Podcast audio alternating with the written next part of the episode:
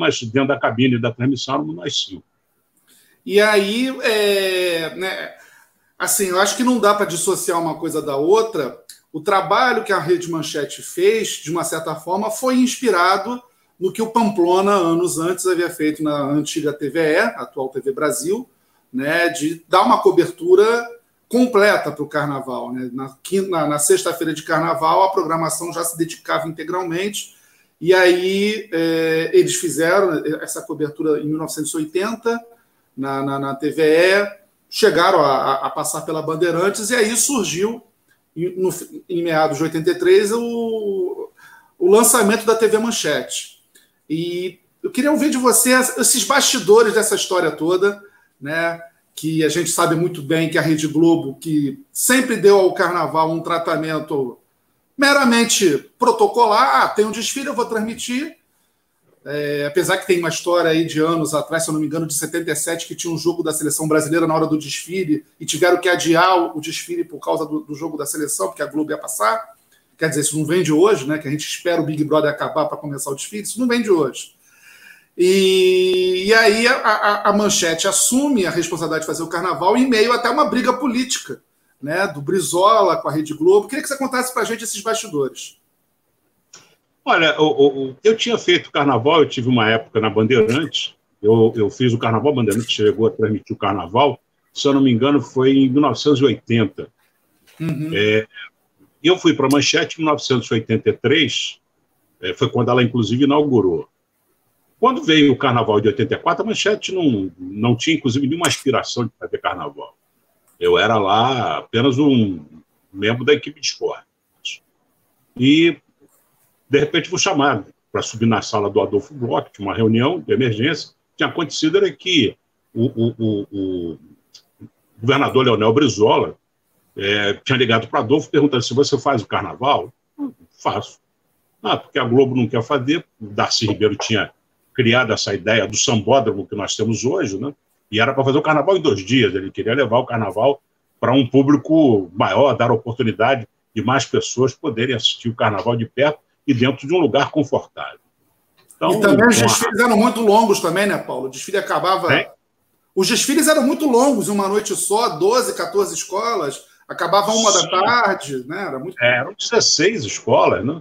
Então, então a, ideia, a ideia foi essa. E aí a Globo bateu o pé firme, né? O Bonnet, não, cara, jamais a Globo vai fazer carnaval em dois dias. Nós temos um compromisso de programação. A Globo sempre teve uma grade rígida de, de programação. Não vamos fazer programação de carnaval em dois dias. E aí não acreditavam que pudesse é, é, ter uma outra emissora que viesse a fazer o carnaval. E aí, nessa reunião, né, o, o, o Bloco chamou, é, me, chamou, chamou Mauro Costa, que era o diretor de jornalismo e tal. Aliás, eu, eu fui chamado não pelo, pelo Adolfo, mas pelo Maurício Sherman. O Maurício Sherman, quem me inventou na manchete de, de, de locutor comandante do carnaval. Porque é, ele, era, ele era o diretor artístico, né? E, e ele fazia aquele. É, todo o Xuxa, ele dirigia, é, ele tinha toda a direção da parte artística do Manchete. A aí, de show. Né? Da linha de show da Manchete, ele era o responsável. Isso. Né? É, então, aí perguntaram quem vai narrar. Ele falou assim: nós temos aqui dentro o melhor narrador, Paulo Stein. Aí o Adolfo Bloch ainda contestou, embora o Adolfo gostasse de mim. Mas ele é de esporte, você, mas é isso aí. Eu preciso ter alguém que tenha improviso, veja as, veja as coisas e traduza improvisando. Não que seja um, um, um leitor de teleprompter, né? Teleprompter é aquela câmerazinha que fica na frente do apresentador do jornal, que ele lê as notícias ali. Eu não preciso de nem ninguém ler, ele tem que interpretar aquilo que ele está vendo, botar sentimento. Tem que ser um locutor de esporte. E aí, dali nós fomos, eu estou encurtando um pouco a história, né? nós fomos para a avenida ver o que, que era aquilo lá, o que, que ia se fazer, né? onde, e onde se ia posicionar as câmeras. E naquela época tinham ali uns, umas, uns postes com uma, umas pranchas de, de, de, metal em cima, que era a ideia de se botar ali os alto-falantes. Né? Enfim, aí nós usamos aquilo para botar câmera em cima. Aí câmera aqui, dali, enfim. Entramos para fazer o carnaval e foi a maior é, vareio da história da Rede Globo. Né? O, o resultado do Carnaval foi 92 a 2. Eles reprisaram o Roberto Carlos no domingo, tomaram um, um vareio de 92 a 2 na audiência, naquela época que a audiência chegava a 100. Você não tinha internet, você não tinha. É, é, TV a cabo. Os canais a cabo, você não tinha, só tinha as televisões abertas. E aí a, a, manchete era uma novidade, e aí nós entramos nesse, nessa primeira tempo, tinha Albino Pinheiro, o, o Sérgio Cabral Pai, é, enfim, tinha um, teve um monte de gente que, que, participou fazendo é, trabalho de arti, artístico, camarote, repórter, enfim. Foi um negócio meio, meio assim, meio louco. A gente ficou num, num barracão montado ali na estrada, em frente ao, ao, ao Candonga, né, ao, ao, recuo do Candonga, montou-se ali um barracão de madeira, ali na esquina, e daí a gente, a gente transmitiu dali. Primeiro e o segundo ano foram ali dentro de um barracão. Enfim, e aí começou-se, e eu, uma experiência que eu já tinha de apresentação de programas esportivos, né, de mesa redonda, onde eu já convivia com o João Saldanha, você acabou de dizer aí, né, ninguém é filho de chocadeira, uma frase do João, né, gato que nasce no forno não é biscoito, então, frase do João Saldanha, que, aliás, participou também de transmissão do Carnaval. Sim. E o João, é, é, é, é o João que, que num dia chegou lá, foi no segundo ou no terceiro, terceira transmissão, que ele falou assim, eu quero participar.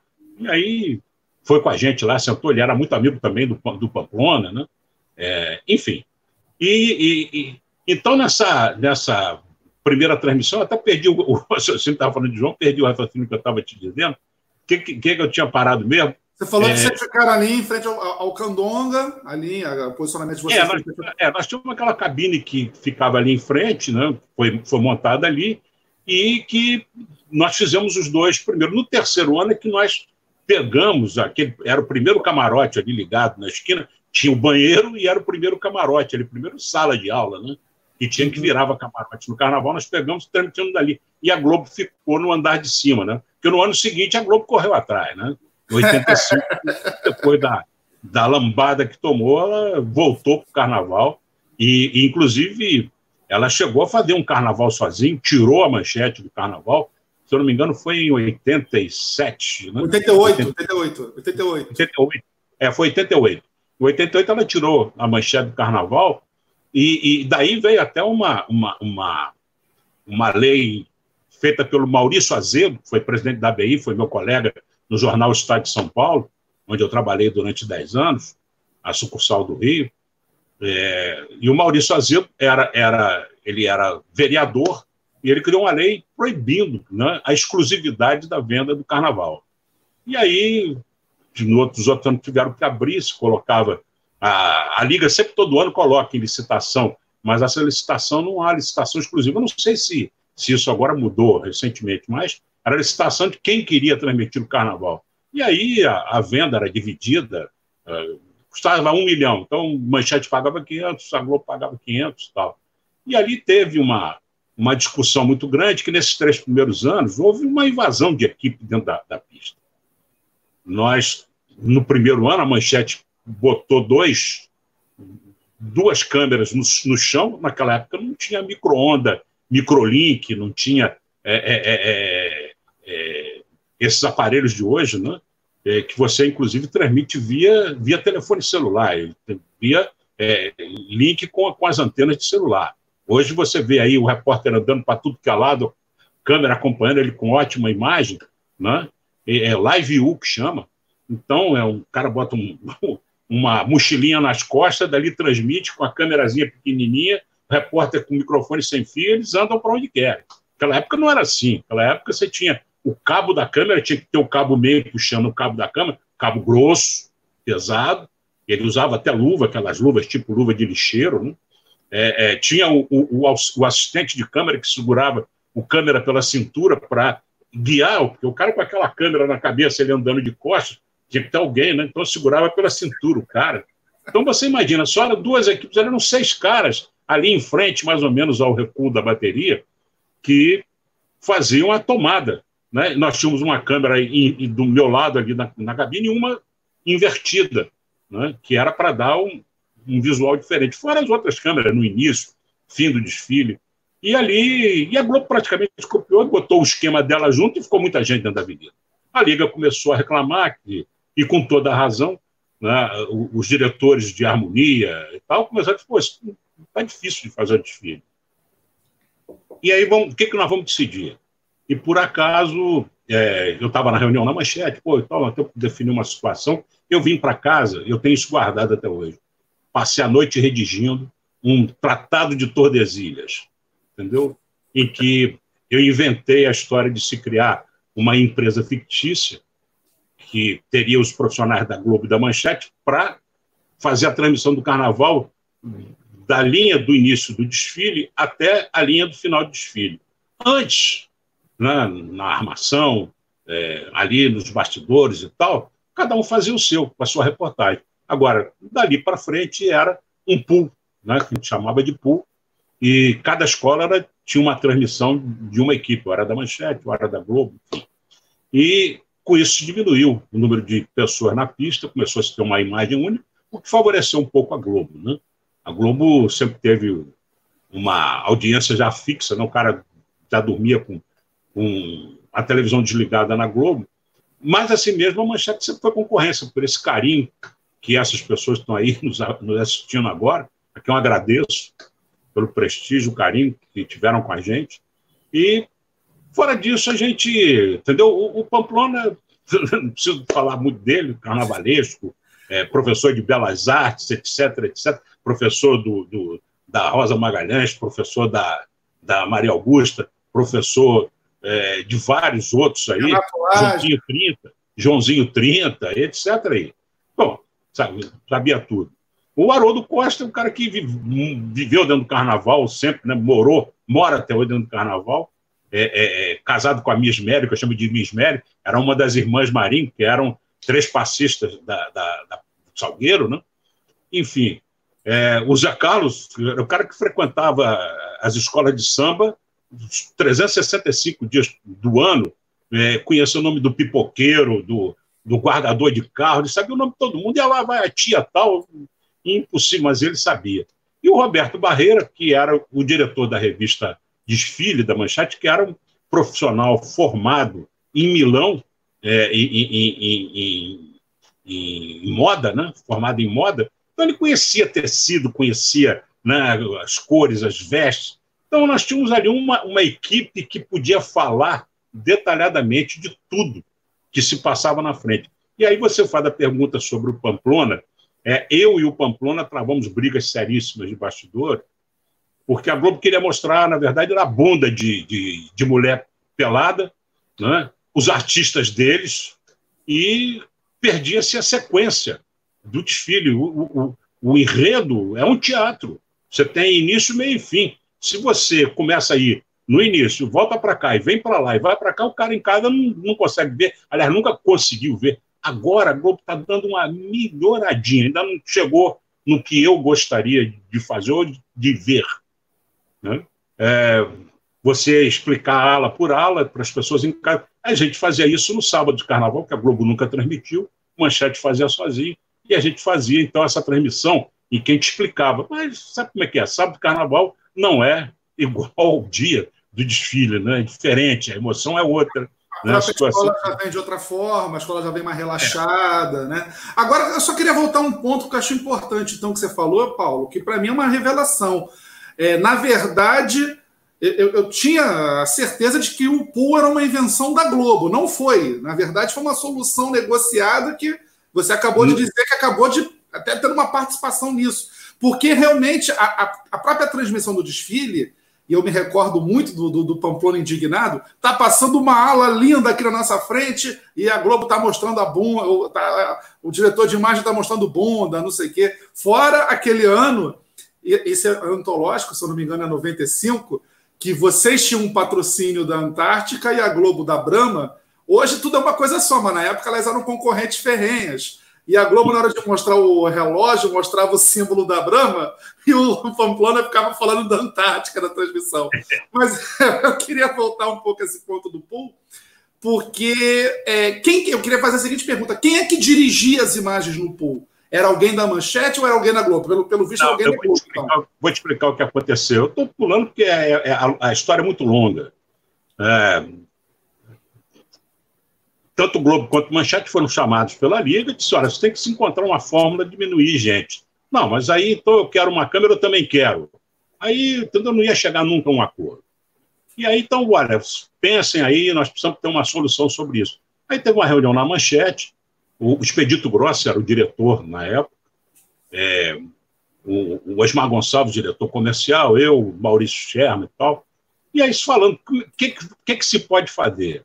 E eu prestei atenção naquilo, vim para cá, na época dentro de máquina de escrever, né? sentei, passei a noite inteira, virei a noite inteira batendo um regulamento para o desfile. No dia seguinte, tinha uma reunião marcada na Globo, né? em que iria o pessoal da Manchete se encontrar lá para se tentar chegar a um acordo. Eu fui de manhã, 10 horas da manhã, fui para a Manchete, levei o. Eu tenho guardado aqui o, o, a ideia de se formar esse pool, né? É, se juntar às equipes. O expedito olhou para mim e disse assim: Mas quem que escreveu isso foi um advogado? Disse: Não, fui eu, eu sou curioso, gosto de. É, eu sou um cara que continuo lendo manual, é, enfim. E aí, pô, está fantástico. Pô, tal. Aí fomos para a reunião, fizemos um, algumas cópias e tal. Lá, a Alice Maria nos recebeu, outras pessoas juntos. Tá, ele aquela história sempre, um cafezinho aqui, temos um docinho. Eu, eu tenho horror desse tipo de coisa. Não cada Globo, não, em qualquer lugar. Se você me chama para conversar, vamos conversar. História de tomar chazinho antes tal, eu vou de logo. Vamos direto, vamos direto no assunto, né? Chá depois. Toma chá depois. Né? Se chegar um acordo, toma chá. Se não chegar, não toma chá, vai embora. Enfim. Aí chega aquele negócio, tal, tal, e lá pelas tantas, assim, tem gente, a Malice Maria, assim, tem gente, o que vamos fazer? Aí o expedito grosso abriu a pasta, puxou assim, entregou para ela, para os outros, eram dois ou três, estavam assim, entregou e disse: Olha, nós trouxemos essa sugestão. Ela, quando começou a ler, ela olhou para os outros, aí disse assim: Vocês nos permitem da gente fazer uma reunião é, separados? Podem ficar aí à vontade, se vocês quiserem alguma coisa, só pedir aí o garçom traz então. e se retiraram para ler. Foram pegos de surpresa. Ela pensou que fosse chegar ali e debater alguma coisa, o que fazer, eu vou ficar com a câmera, você com a outra. Não, eu trouxe um projeto. Projeto que você dividia as equipes, criava-se alguma coisa. E aquilo ali acabou sendo acertado, entendeu? É, você tinha, por exemplo, três diretores de, de imagem da, da Globo, três da Manchete, entendeu? Então, aí na hora de uma escola vinha fulano daqui, fulano dali e tal, enfim. E aí se criou uma, uma um, um, um pool um pouco mais lá para frente, né, que aí você entra nessa assim, ah, tinha muita. É, por que, que, a manchete, na hora que dirigia? Porque havia esse acordo de que a manchete, a, a, produção da imagem seria característica para as duas. Então tinha que se mostrar o carnaval como um show, o que não está no, projeto que eu fiz. Né? É, enfim. E a, e, e, e a transmissão começava a partir do meio do desfile. Do meio do desfile para o fim, quer dizer, a transmissão do pool até o meio do desfile você podia entrar com o repórter, na armação, lá na concentração, no fim do desfile, onde você quisesse. Começou o desfile, do meio do desfile, né? chegava no meio do desfile para frente, aí era a transmissão do pool. Então era, foi isso aí que aconteceu. Tem outros pequenos detalhes, mas isso é uma história longa aí que, que eu quero falar, aproveitar a oportunidade, que eu acho que o carnaval precisa de modernização. Precisa mudar o que está aí, porque não está dando mais. Em que, eu é... tenho. Esse, esse é um Quer tema... falar disso? Não, vamos falar sobre isso. Esse é um tema que a gente bate muito na tecla aqui na, na, na, nos nossos programas e acho importante ouvir a tua voz, até porque você viveu uma outra época. Você viveu uma época em que os sambas tocavam nas rádios, em que o disco de samba enredo era o presente obrigatório da noite de Natal, junto com o disco do Roberto Carlos, né? onde as torcidas dos times de futebol, você narrava futebol ao longo do ano, e você no Maracanã narrando o jogo de Vasco, Flamengo, Botafogo, Fluminense, ouvia os sambas enredos sendo cantados o ano inteiro nas arquibancadas. Hoje isso não acontece mais. Né? Então, acho importante você falar o que, que você pensa, o que, que você acha que precisa mudar é, no carnaval hoje, né, para que ele fique mais próximo do público, para que ele seja mais atraente para a televisão. Ô Anderson, o seguinte, é, enquanto a Manchete né, transmitiu o Carnaval, o último foi em 98, né, havia essa questão do pool e tal, e, e, a Manchete tinha uma certa interferência. Depois que a Manchete saiu, né, a Globo dominou toda, toda a situação. E ela acabou moldando o Carnaval para a grade dela.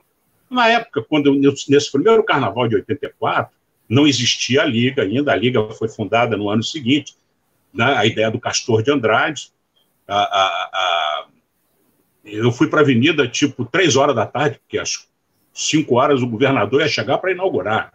Né? Então, eu já tinha que estar tá lá, posto para transmitir.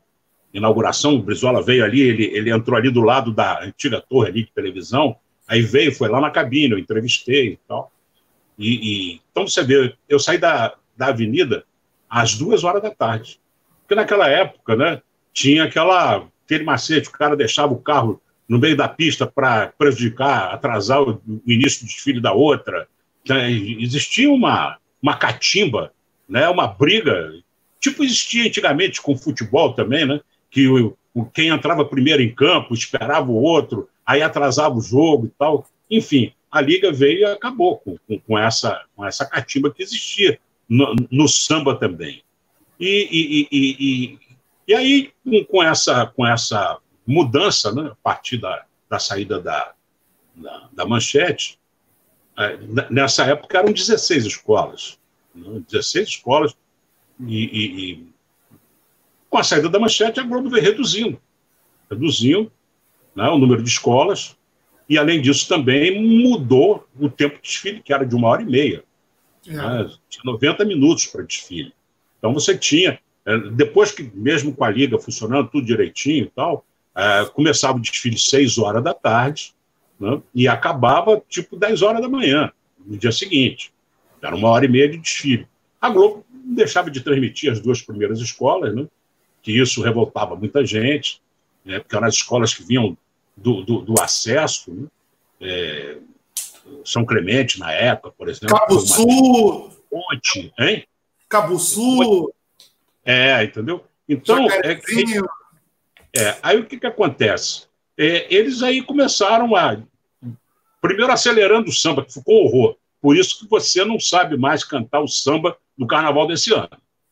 Não, é, isso aí foi uma coisa. Você pega vários sambas dessa década de. das décadas de 70, 60, 70, 80, você se lembra de vários, você canta vários. Você não lembra dos anos é, 2000 para cá, você não lembra de nenhum. Você pode lembrar, cara que estuda muito, leva um pedaço, eu não canto o samba inteiro. Isso já era, não tem mais essa história de você cantar no Maracanã, acabou. Por quê? Porque o samba ficou acelerado, ele, ele deixou de ser samba para virar marchinha. O Pamplona já gritava nisso na cabine. Isso é marchinha, isso não é samba tal.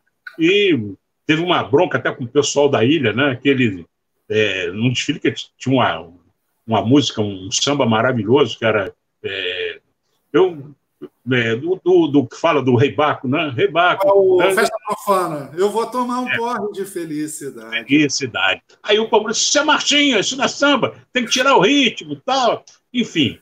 E não, aí, você já assistiu, você já assistiu eu... desfile hoje, no de hoje? É. Já assistiu o desfile? O samba vai num compasso lentíssimo, mas para a época era. Né? E, e a ilha está cogitando reeditar no ano que vem, inclusive, esse samba. Aí, aí é, aconteceu é, é, é, que essa, essa, essa situação, né, com a velocidade do samba, acabou também é, é, reduzindo o tempo de desfile, aí foram eliminando escola. Agora ficou, ficaram, ficaram, eles querem 12. Você vê só, eram 16, então, tiraram quatro, né, do, que era antigamente. E diminuíram o tempo. Antigamente era 90 minutos, agora é 70 minutos, sendo 70 minutos com mínimo de 60, máximo de 70 minutos. Enfim, quer dizer, não transmite a primeira escola, já entra naquele horário das 11, transmite a madrugada, porque ela de madrugada não tem grande faturamento, é carnaval mesmo. Então ela transmite de madrugada, quem tem, é, é, é quem não tem sono fica ali, e o carnaval nos últimos tempos, né, três anos para cá, começou a perder muito muito, muita gente interessada em ver desfile de escola de samba por causa da volta do carnaval de rua. Né? O cara sai de casa de manhã, não paga nada, uma fantasia que ele gasta, compra ali na, na ali Mas, no cameló, 20, 20 reais uma fantasia, aí ele bota aquele troço ali, sai de casa 20 da manhã, brinca em 30 blocos, 8 horas da noite ele bota bêbado para casa e vai dormir. Você acha que ele vai assistir o desfile das escolas de samba? Não. Então, quer dizer, e está se perdendo essa juventude, principalmente, que é essa juventude que está aí nos blocos de carnaval. Então, é, é, é por isso que eu estava te dizendo, a gente vai pulando, talvez outro dia eu volte conversar com você com o maior carinho, maior prazer, mas eu acho que a Liga tem que fazer alguma coisa para mudar, porque senão o carnaval vai entrar na mesma situação que o futebol está hoje. Né? Os clubes aí com dívidas astronômicas, de pires na mão, com essa situação que nós estamos vendo agora aí de né, tudo parado, então sem arrecadar nada, sem ganhar dinheiro da televisão, porque a televisão paga em função de ter o evento. Então, o evento, né, vai pagar o quê? Enfim, então tem que se repensar. A Liga precisa faturar dinheiro para não ficar de pires na mão. Eu sou inteiramente favorável ao merchandising nas escolas. Tem que botar, sim, o futebol. Eu, eu, eu acompanhei isso. Né? É, o CND, que era o antigo Conselho Nacional do Esporte, que é um órgão que não existe mais, era vinculado ao Ministério da Educação, pô, numa reunião solene aqui no Ministério da Educação no Rio, na sede do Rio, já era em Brasília, a sede principal, mas aqui no Rio, o brigadeiro Jerônimo Bastos era o, era o, era o presidente do CND, quando se decidiu liberar para os clubes usarem é, 10 centímetros de altura né, na, na camisa aqui, a publicidade. Nos, ah, mano, o que é isso? O manto sagrado botar a publicidade? Não, e se não bota, já tinham desaparecido há muito tempo. Então, eu, a, a, a Liga tem que pensar nisso.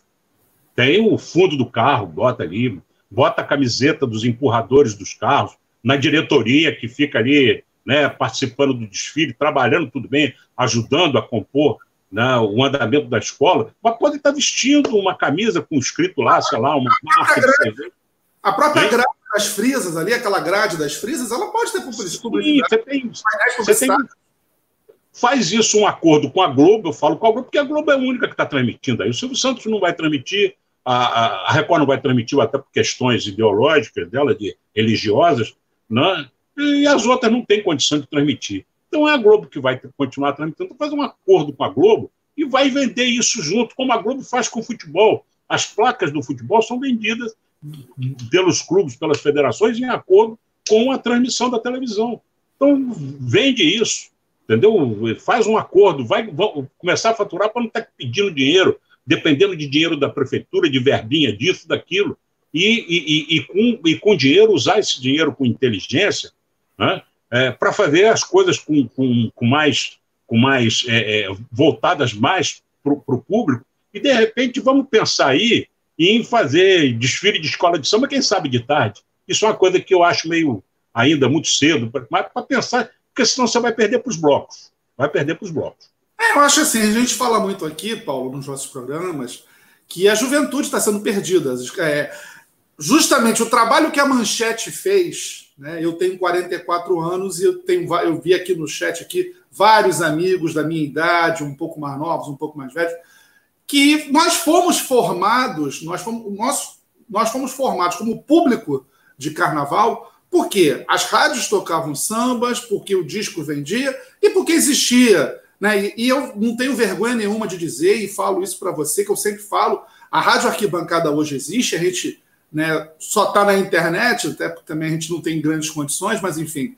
É, mas a gente hoje faz uma coisa que é baseada no que a TV Manchete fazia e no que a Rádio Tropical fazia, que também é uma referência forte para a nossa geração. E essa geração de hoje, essa garotada de hoje, não tem, não tem essas gerações. A pessoa, para chegar a conhecer a imprensa especializada, ela tem que ser levada por alguém. E aí é que eu digo, hoje em dia, a comunicação, nós estamos nesse momento no YouTube, né? É, a comunicação hoje é muito feita pelo YouTube. A gente está vendo aí os artistas sertanejos fazendo lives o dia inteiro, tocando, Roberto Carlos, todo mundo. E a gente não vê as escolas de samba procurando ocupar esse espaço. Né? As redes sociais, fazer a garotada se interessar pela, pela internet, criando um aplicativo para o celular, qualquer coisa que seja. Né? Para aproximar, porque aí, infelizmente, a gente é obrigado a ouvir que escola de samba é coisa de velho.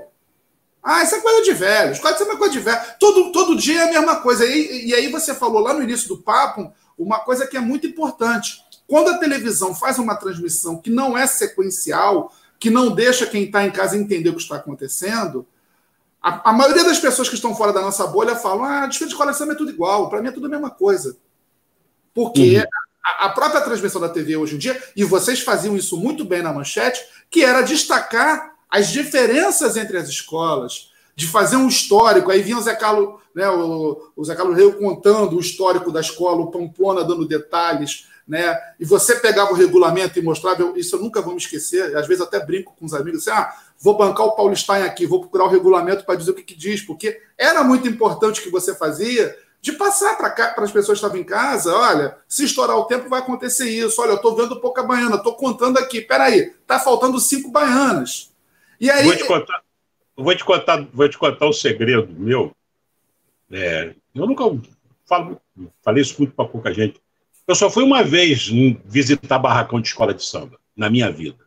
Nossa. Foi quando o Oswaldo Jardim, que trabalhava comigo na Manchete, ele era cenógrafo da Manchete, hum. e ele foi cuidar da, da mocidade. E ele, olha, ele me perturbou a vida para ir no, visitar o barco. E eu não. Eu dizia o seguinte: se eu for num, eu tenho que ir em todos. É, e eu prefiro não, não perder a emoção de ver pela primeira vez porque senão eu chego na avenida eu já vi. Não saía de dentro de mim aquela emoção do espanto. Olha que maravilha, olha carro sensacional, tal, né? Então, é, eu, eu, eu, só fui essa vez na minha vida para ver a, o trabalho do Oswaldo Jardim. Nunca fui a nenhuma escola, mas todo mundo me convidava, pedia. Eu não ia nem a ensaio, nem a barba. Agora, eu lia tudo. Regulamento, tinha a Norma Jara, que era a nossa produtora, Norma, vai lá na liga, pega o regulamento para mim. Então, eu li o regulamento todo. Então, quando passou, por exemplo, o desfile da Beija-Flor, que veio o cara pelado lá, né, eu disse assim, o artigo 26, está ali escrito, né, genitália desnudada, né, pintada ou fantasiada, perda de ponto. Aí eu falei assim, lá, o cara tá aí, vai perder de acordo com o artigo 26, aí todo mundo parou, chegou no desfile, o Anísio no fim do desfile, não, isso não aconteceu. Aconteceu, se o Paulo viu, nós temos a imagem, artigo 26, e perdeu meio ponto. Claro, né? É, você tem ali as obrigatoriedades né? e, e, e, os impedimentos naquele, naqueles artigos ali do regulamento. Então tem a pessoa tem que saber o que está acontecendo. O que, que acontece se o carro cair, se o carro não entrar, se houver isso, acontecer aquilo. Você, tem um regulamento. O regulamento é igual a regra do futebol. Se você não souber o que é pênalti, você não pode transmitir futebol. Então, eu sempre me baseei na leitura do regulamento, que é publicado agora pela internet, é mole. A Liga publica o regulamento ali, só todo ano eu leio. Todo ano eu leio. Até hoje. Até hoje. É, eu, tenho, eu, eu sou um cara que eu sou meio. Eu sou hacker de computador. Eu não gosto muito de, de telefone celular, não. De computador eu monto computador, conserto computador com um monte de gente, enfim. E, e conheço muito. E aí eu faço o meu programa de Excel para acompanhar o, o, o, resultado das notas, ele já vai me dando direto as posições. Eu tenho toda, toda essa estrutura montada e tal, que eu desenvolvi. Porque o Excel, para mim, é um programa mais, mais fantástico que existe de computador. Ele é um programa matemático e ele faz fórmulas automáticas. Ele se programa, ele faz tudo que você pede. Enfim, mas voltando ao que eu queria, ao que eu queria te dizer é o seguinte: outra coisa que tem que fazer é não dá para você dar o mesmo 10 para mestre sala e porta-bandeira e para bateria. Com duas pessoas contra 200. Você tem 200 pessoas podendo errar. E tem duas ali que podem, um ou outro, tropeçar. Você tem que reavaliar, a liga tem que repensar esse negócio de, de nota. A, a nota, desculpe, não estou desmerecendo a mestre salas e portas-bandeiras, que é um trabalho fantástico, lindo, mas eu acho que você tinha que ter também, nesse julgamento, uma avaliação diferenciada. A bateria deve merecer, vamos dizer assim, 30, mestre sala e porta-bandeira, 10. Né? Total da nota, vamos dizer, peso 3. Né? É, peso 3. É. Por exemplo, eu acho muito chato esse esquema do desfile de, de, de do, do, da comissão de frente. Comissão de frente, quando eu comecei a fazer, eram os eram os veteranos da escola, né, o pessoal da velha guarda, que vinha na frente apresentando a escola. Aí se criou aí essa, eh, esse teatro que se faz, que é lindo, fantástico, mas está prendendo a escola, e eu acho, desculpe a palavra, mas é uma sacanagem, como dizia o Pamplona. Isso já na época eu já reclamava disso, porque você leva um tempo enorme com aquele desfile da comissão de frente até chegar lá no fim. Aquele pessoal que vem nas alas logo depois, que paga a fantasia, então eles têm um divertimento maior do que aqueles que vêm da metade da escola para frente, que passam em 10 minutos pela avenida, correndo o carnaval. Eu acho isso um desrespeito. Um desrespeito. Você privilegia, privilegia. A metade da escola e a outra metade não brinca com carnaval, passa correndo. Isso quando não tem ainda né, algum erro ali de, de, de desfile que faça é. a escola. Então você tem que pensar nisso, mudar esse esquema, continuar existindo esse teatro maravilhoso, continua. Mas faz duas paradas só e pronto. Ponto final. Duas paradas com três minutos de exibição. Não precisa mais do que isso. Fica dez minutos parado na frente do jurado para se exibir e fica aquele troço chato, a televisão acompanhando. Isso tira muita. Tem muito amigo meu que levanta. Vai e volta, espera. Já acabou aí, já, já vi esse troço. Que repete aquilo todo, toda hora na televisão. Duas paradas para ter duas avaliações diferentes, está de bom tamanho. E também a mesma coisa, não pode continuar ganhando a mesma pontuação da bateria. Entendeu? Tem que ganhar 20. Tem mais gente ali do que. Tem que repensar. Eu estou citando assim, chutando valores por alto, mas isso você tem que repensar. Tem que. Você sabia de outra coisa? O, o, o capitão Guimarães era o presidente da Liga. E todo ano era a bateria que era o último que ia ser julgado. Né? E aí um dia eu cheguei para ele e perguntei assim: por que aqui é o último quesito? Ah, o último quesito, eu falei: vem cá, e se você fizesse um sorteio aí, sortear, porque aí cria mais uma emoção sem saber. Aí ele parou assim: pô, sabe que é uma boa ideia? E foi por isso que foi mudado. Foi você que criou o sorteio dos quesitos? ideia foi minha. Ideia Os torcedores da Grande Rio, então, que esse ano perderam o carnaval graças ao sorteio. Olha aí. Mas mas veja bem, mas, mas, faz o seguinte, faz o seguinte, as pessoas. Tá, eu estou com o computador ligado aqui. Vai no site da Liesa, tem lá as explicações dos jurados. Uhum. Por que, que depois que o carnaval passa, ninguém mais reclama? Teve, é, um, tá carnaval da, teve um carnaval da Mangueira. Escuta isso, escuta isso. Carnaval da Mangueira, vem a ala da Mangueira e tal, Bete Carvalho, né? nossa querida Bete Carvalho, saudosa passa ali em frente a TV Globo e a Manchete. E aí o que, que ela faz? Ela tinha um chapéu, ela tira o chapéu para fazer um cumprimento. E aí tem um cara que dá, tira meio ponto no quesito fantasia da Mangueira. Loucura, a fantasia da Mangueira estava impecável, não sei o que e tal. Aí quando foram ver a justificativa do, do cara que estava ali em frente, viu a Beth tirar a fantasia desfigurou a fantasia, ele tirou meio ponto.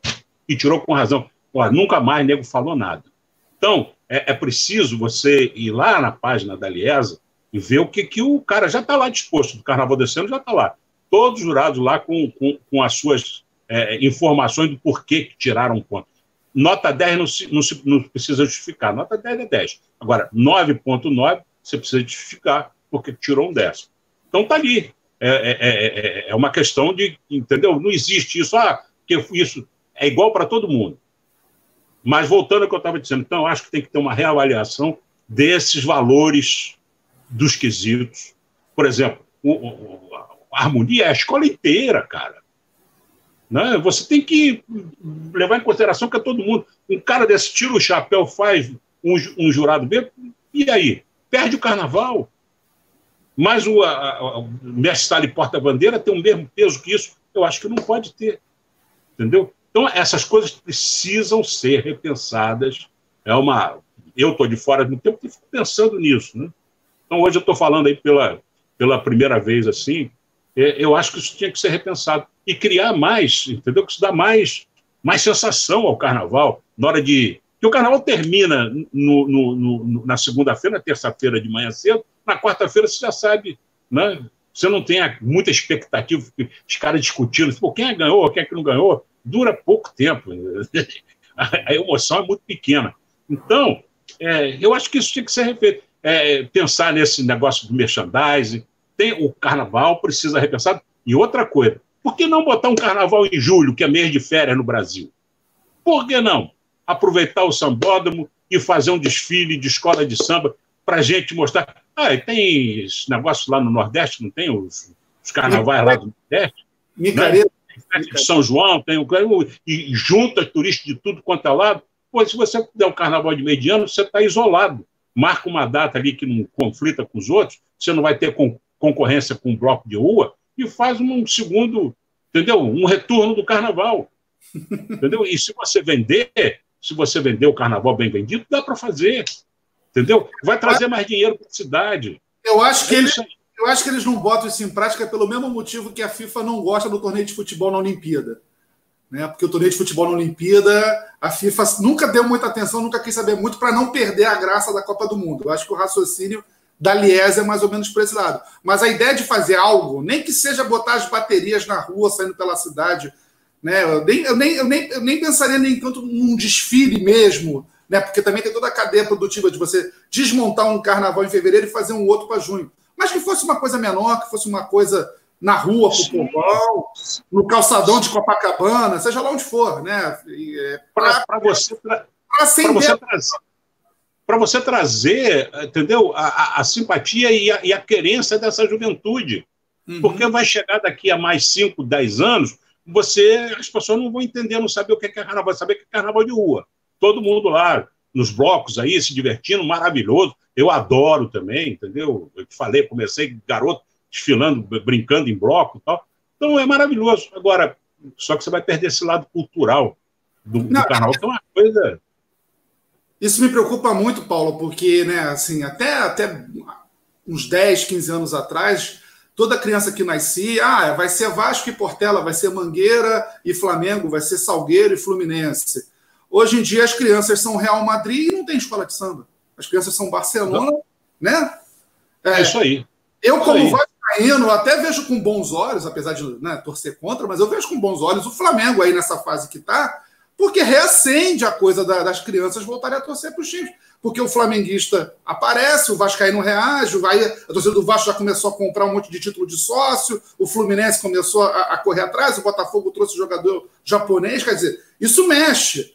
Né? Eu, eu, eu, me preocupo muito, assim, meu sobrinho tem 10 anos, ele é vascaíno, mas também é PSG, entendeu? Então, assim, por causa do Neymar. Então, quer dizer, a gente se... É e ele é Portela porque a nossa família ama carnaval, vive carnaval o ano inteiro, porque se ele não, se não fosse isso, talvez ele não tivesse escola de samba. Agora, voltando um pouco que você falou da questão da, da genitália desnuda, de você ter denunciado e tal, não sei o quê. A gente sabe que as escolas de samba, e a gente sofre muito com isso, as escolas de samba, muitas vezes, elas são refratárias às críticas. A gente aqui na rádio, todo ano, a gente faz uma avaliação dos sambas, dá nota, enfim. Né? E até a, a, na semana passada a gente fez um programa com o André Diniz, compositor da Vila, que ele falou: é, os jurados prestam atenção na avaliação que a imprensa especializada faz. Uma nota 10 que vocês dão no programa de vocês, o jurado repete na vida, para você ver que, a, que ponto a coisa chegou. E aí eu estou fazendo esse preâmbulo para dizer o seguinte: as escolas de samba nunca gostaram de críticas, é uma competição, a escola de samba não gosta que a televisão fique dedurando. Né? Prova provavelmente a transmissão que a Globo faz hoje, muito se deve em função disso. É, naquela época, vocês sofreram, é, tiveram aborrecimentos com a Liga por conta disso? Eu lembro que teve um ano que o Pamplona ficou fora, e, e, época, e, e, durante muitos anos falou-se: ah, é, os dirigentes do carnaval mandaram tirar o Pamplona da transmissão. Essas coisas aconteciam? Não, não. Absolutamente não. Nunca. Aliás, tivemos um, um relacionamento excepcional com as escolas, com a Liga, o tempo inteiro. É, é, é, é eu tive uma proximidade com, com, com os patronos das escolas todas, entendeu? Aproximação profissional. Eu gosto muito, sempre me respeitaram como eu os respeito. Né? Se a vida deles tem outros problemas, é problema deles. Luizinho, o Castor, o Paulinho, filho do Castor, quando ele era engenheiro, né? ele era arquiteto, mas ligado à engenharia, ele foi o primeiro que um dia eu estava lá na avenida, cedo, né? E ele entra na cabine e disse assim: Xará, trouxe aqui um negócio inédito. A mocidade vai desfilar e nós vamos cravar o tempo. Fiz toda a projeção no computador e nós vamos saber onde cada ala vai estar durante todo o desfile. Nós vamos cravar o tempo. Cravou. Foi ele o primeiro cara que fez isso. O Paulinho Andrade, né, filho do Castor. Então me dava bem, o Anísio, um, grande figura, sempre tratou muito bem, é, Luizinho, é, Capitão Guimarães, todos eles. É, o Jorginho eu tenho assim, uma certa distância, não sei porquê, mas é, também tive um relacionamento bom com ele. E naquela época a gente nunca foi cessado, nunca nos chegaram para dizer você tem que fazer assim, ou não pode falar isso, não pode dizer aquilo. Seu fulano, seu fulano ficou até irritado porque... que vocês falaram. Não, até porque se isso acontecesse, o Pamplona saía, eu sairia, eu sairia, entendeu? E o resto correto sairia também, que ali a gente não tinha compromisso com ninguém. Aliás, o João Saldanha, é, uma vez perguntado sobre isso assim, o Adolfo nunca me impediu ou me pediu para falar alguma coisa. Entendeu? Então, é, na manchete tinha isso. A gente nunca foi, cada um era responsável por aquilo que falava. Hum, eu acho que é por aí. O profissional é responsável e nós não tínhamos orientação, uhum. sabe? Por trás da orelha da gente. Olha, tem que fazer assim, porque o Adolfo gosta disso. A única coisa que a gente, por exemplo, sabia que eu, eu tenho uma filosofia é o seguinte: trabalhei no Estado de São Paulo, jornal, Estado de São Paulo, sucursal do Rio. Meu, meu companheiro de mesa era o Ferreira Goulart, né? tinha Teixeira Raiza, Vilas Boas Correia, Mário Cunha, enfim. Era uma turma de elite do jornalismo brasileiro. Era na Rua da Quitanda, no nono andar, aqui no centro da cidade. Eu trabalhei ali por 10 anos. Então, é, é, nessa época, foi uma época difícil, a época da, da ditadura, da perseguição política. Maurício Azedo, é, eu, inclusive, levei dinheiro para o Maurício Azedo, ele vinha de chapéu enterrado na cabeça. Eu, como era o mais alto, eu fui escolhido. Me pediram que ele vai te ver fácil no meio da multidão, você passa, bota o dinheiro na mão dele, mas não para não. Estica a mão, ele pega, vai embora, você vai, segue em frente ele para lá. Ele estava sendo procurado pelo DOPS. Enfim. Então, são, são, são outras histórias. Mas eu sempre tive uma filosofia seguinte: não existe imprensa livre no mundo. Não existe. Quem fala isso é, é, é burro idiota. Eu sou dono de jornal, você é meu amigo. Você acha que eu vou deixar falar mal de você? Não. No máximo, eu vou deixar de falar. Aos amigos flores, aos inimigos, né? A, a, a, as, as consequências da lei. Então é assim que a coisa funciona. No Estadão, você não podia falar mal do Carlos Lacerda, você não podia falar mal de determinadas figuras, porque eram figuras ligadas à direção da empresa. E a empresa tinha um posicionamento contra a censura. Eu, por exemplo, fiz a cobertura no dia do sequestro do embaixador alemão von Holbein, aqui na Glória, e, e, e, e cheguei com o meu material, no dia seguinte foi censurado, trocado por uma receita de bolo, né, entre outros tantos que foram trocados na época. Então, é, é, é, explicar, Paulo, até para os mais jovens, esse lance da receita de bolo é que quando a matéria era censurada, o jornal botava, né? Uma receita de bolo para o público saber que. É ali... um poema de Camões, alguma coisa no lugar, porque pra, era uma coisa, você abre uma página política, de repente uma receita de bolo, ele não tinha nada a ver, né? Então era uma forma do, do Estadão informar, tinha uma matéria aqui que foi censurada.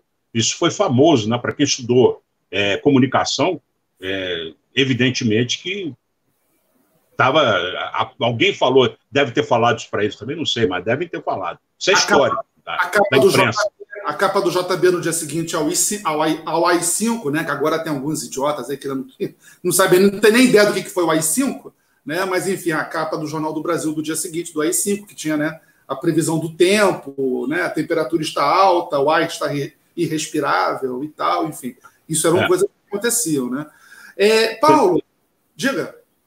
Não, só para só só completar, entendeu? Então, é, eu, eu sempre fui acostumado a trabalhar com, com liberdade, a não ser essa fase que o governo censurava, mas dentro do, das coisas, tem liberdade. Claro, por exemplo, na manchete, eu falei sobre o Carlos Lacerda, Eduardo Gomes, né, na, na, no Estadão, são figuras intocáveis. Dentro da manchete era o Juscelino, ele era né, ligado com a Bloch, ele tinha um apartamento dentro do prédio da Manchete. Né? Tanto que ele veio da casa da Manchete é, para o Rio de Janeiro, da, de São Paulo, quando sofreu né, o acidente na estrada e morreu naquele acidente. Então, é, por isso que eu digo, então não existe imprensa livre, não existe. Agora, existe profissional independente, e eu me considero um deles. Maravilha. Paulo, é, é, é inevitável né, é, falar do carnaval das transmissões da manchete e não falar em Fernando Pamplona. A gente sabe do temperamento dele, da forma como ele agia, que ele era puro coração. cheguei a conhecê-lo já no fim da vida dele, não tive muito contato, mas cheguei a conversar com ele algumas vezes. Né? E ele era extremamente, nessa fase final, extremamente amargurado com o carnaval, não queria nem assistir, enfim. Mas certamente o Pamplona tem histórias fantásticas de bastidor, de coisas que aconteceram. Eu queria que você falasse um pouco dessas histórias, né? do, que, do que era fazer carnaval tendo o Pamplona do seu lado.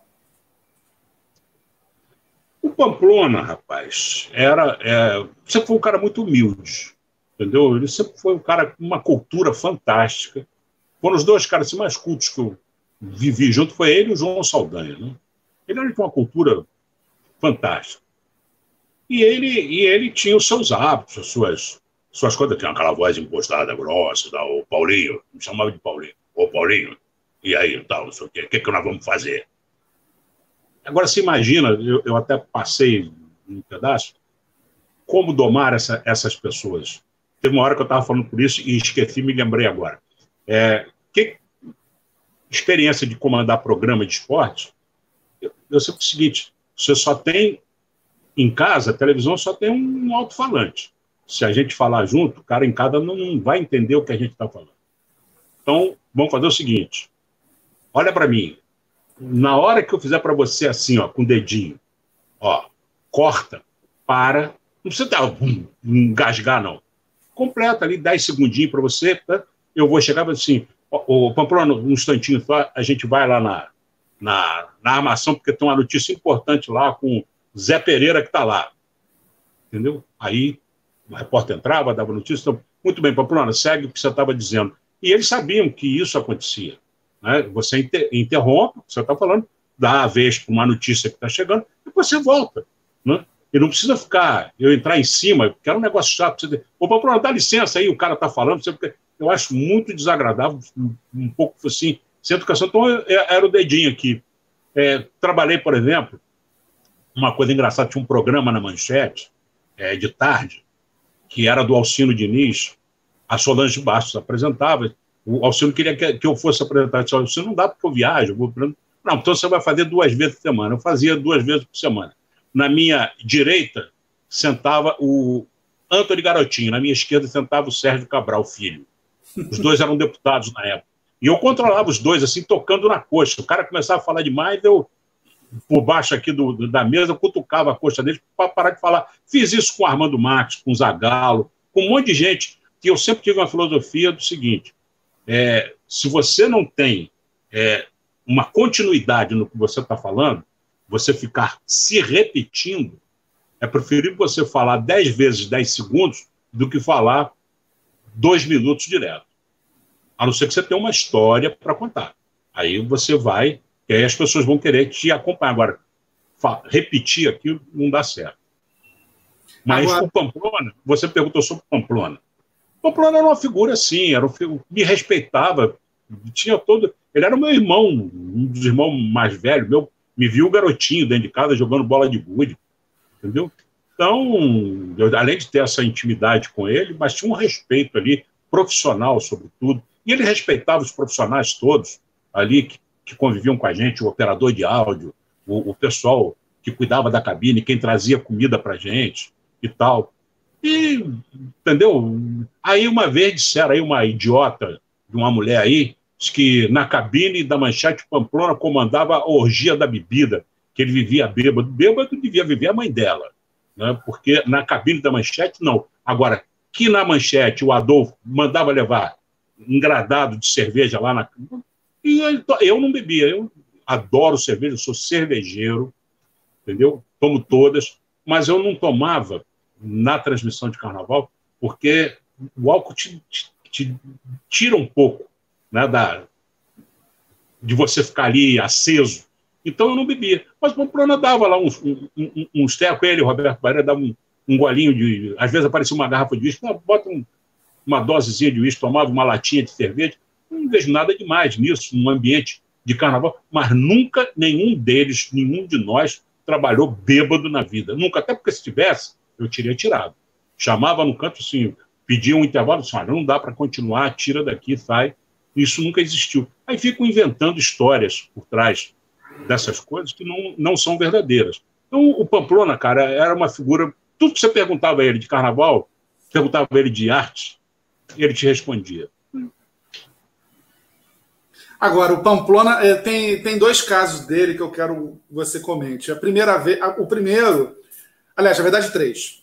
O primeiro, que o Salgueiro fez um enredo em homenagem a ele e ele ficou completamente incomodado com aquilo. Né? Ele não gostou, ele ficou meio assim, meio sem graça. Não, gostava. Né? Aqui, pra, ele, ele fazia aniversário no dia, dia de São Cosme e São Damião, 27 de setembro. Né?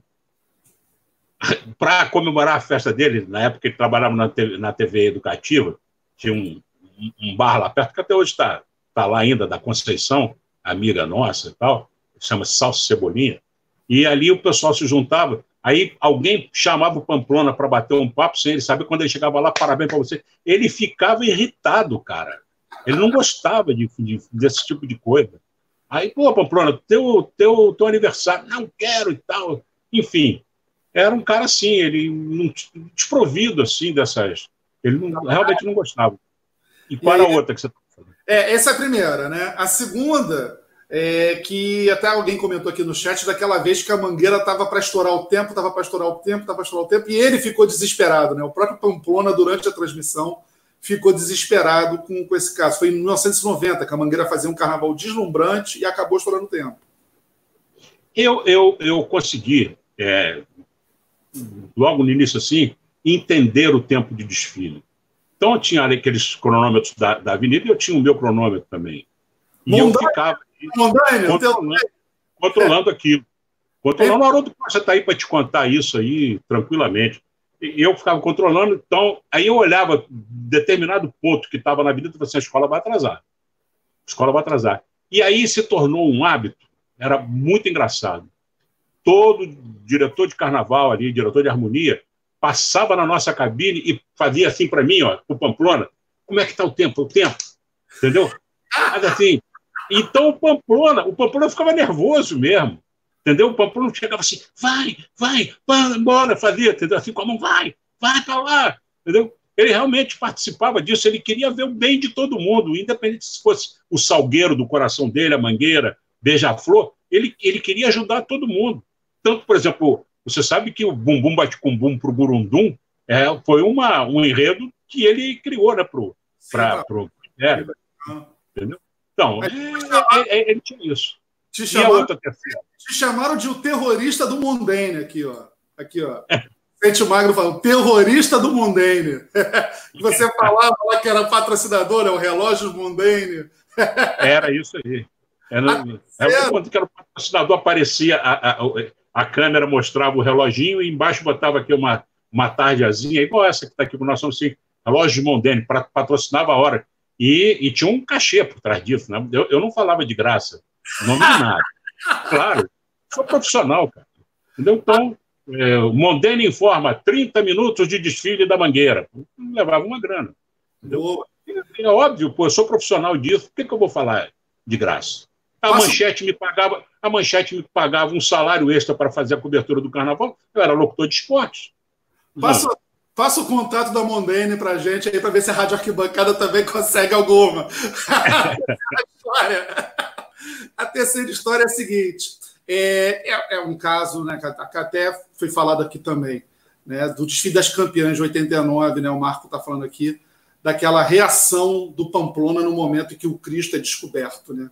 Talvez tenha sido o maior momento do Pamplona nas transmissões de carnaval. Pelo menos é o momento mais relembrado. Olha, é, a maioria dos carnavalescos, o Renato Lage era, foi aluno dele, e também meu irmão ajudou muito o Renato Lage, é, Rosa Magalhães, né, o Joãozinho 30 e tal. E acabava o desfile deles, independente de qualquer que fosse o ano, eles iam lá para a cabine iam lá para a cabine.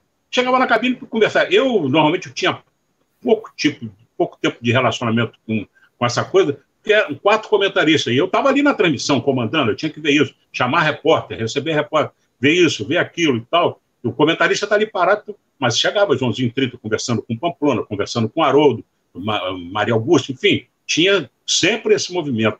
O Candonga, por exemplo, meu amigo saudoso Candonga, os filhos dele estão lá, Cristina, né, continuam lá com o Cravo Escarlate. O, o, o, Candonga vinha ele, ele e o Tijolo. Você, você ouviu falar no Tijolo, não? Sim, sim. O Tijolo, que era portelense, vinha os dois com a toalha, né? Para lá e para cá com a toalha, abrindo espaço para a evolução da bateria. Eles vinham na frente da bateria, eles buscavam a bateria lá no meio do desfile, vinham ali e levavam, orientavam a bateria a se acomodar ali. Por isso tem o nome de Espaço Candonga, muito bem, é, homenagem perfeita que foi feita a ele. Era uma figura maravilhosa. E o, acabava o desfile, o Candonga ia lá para a cabine.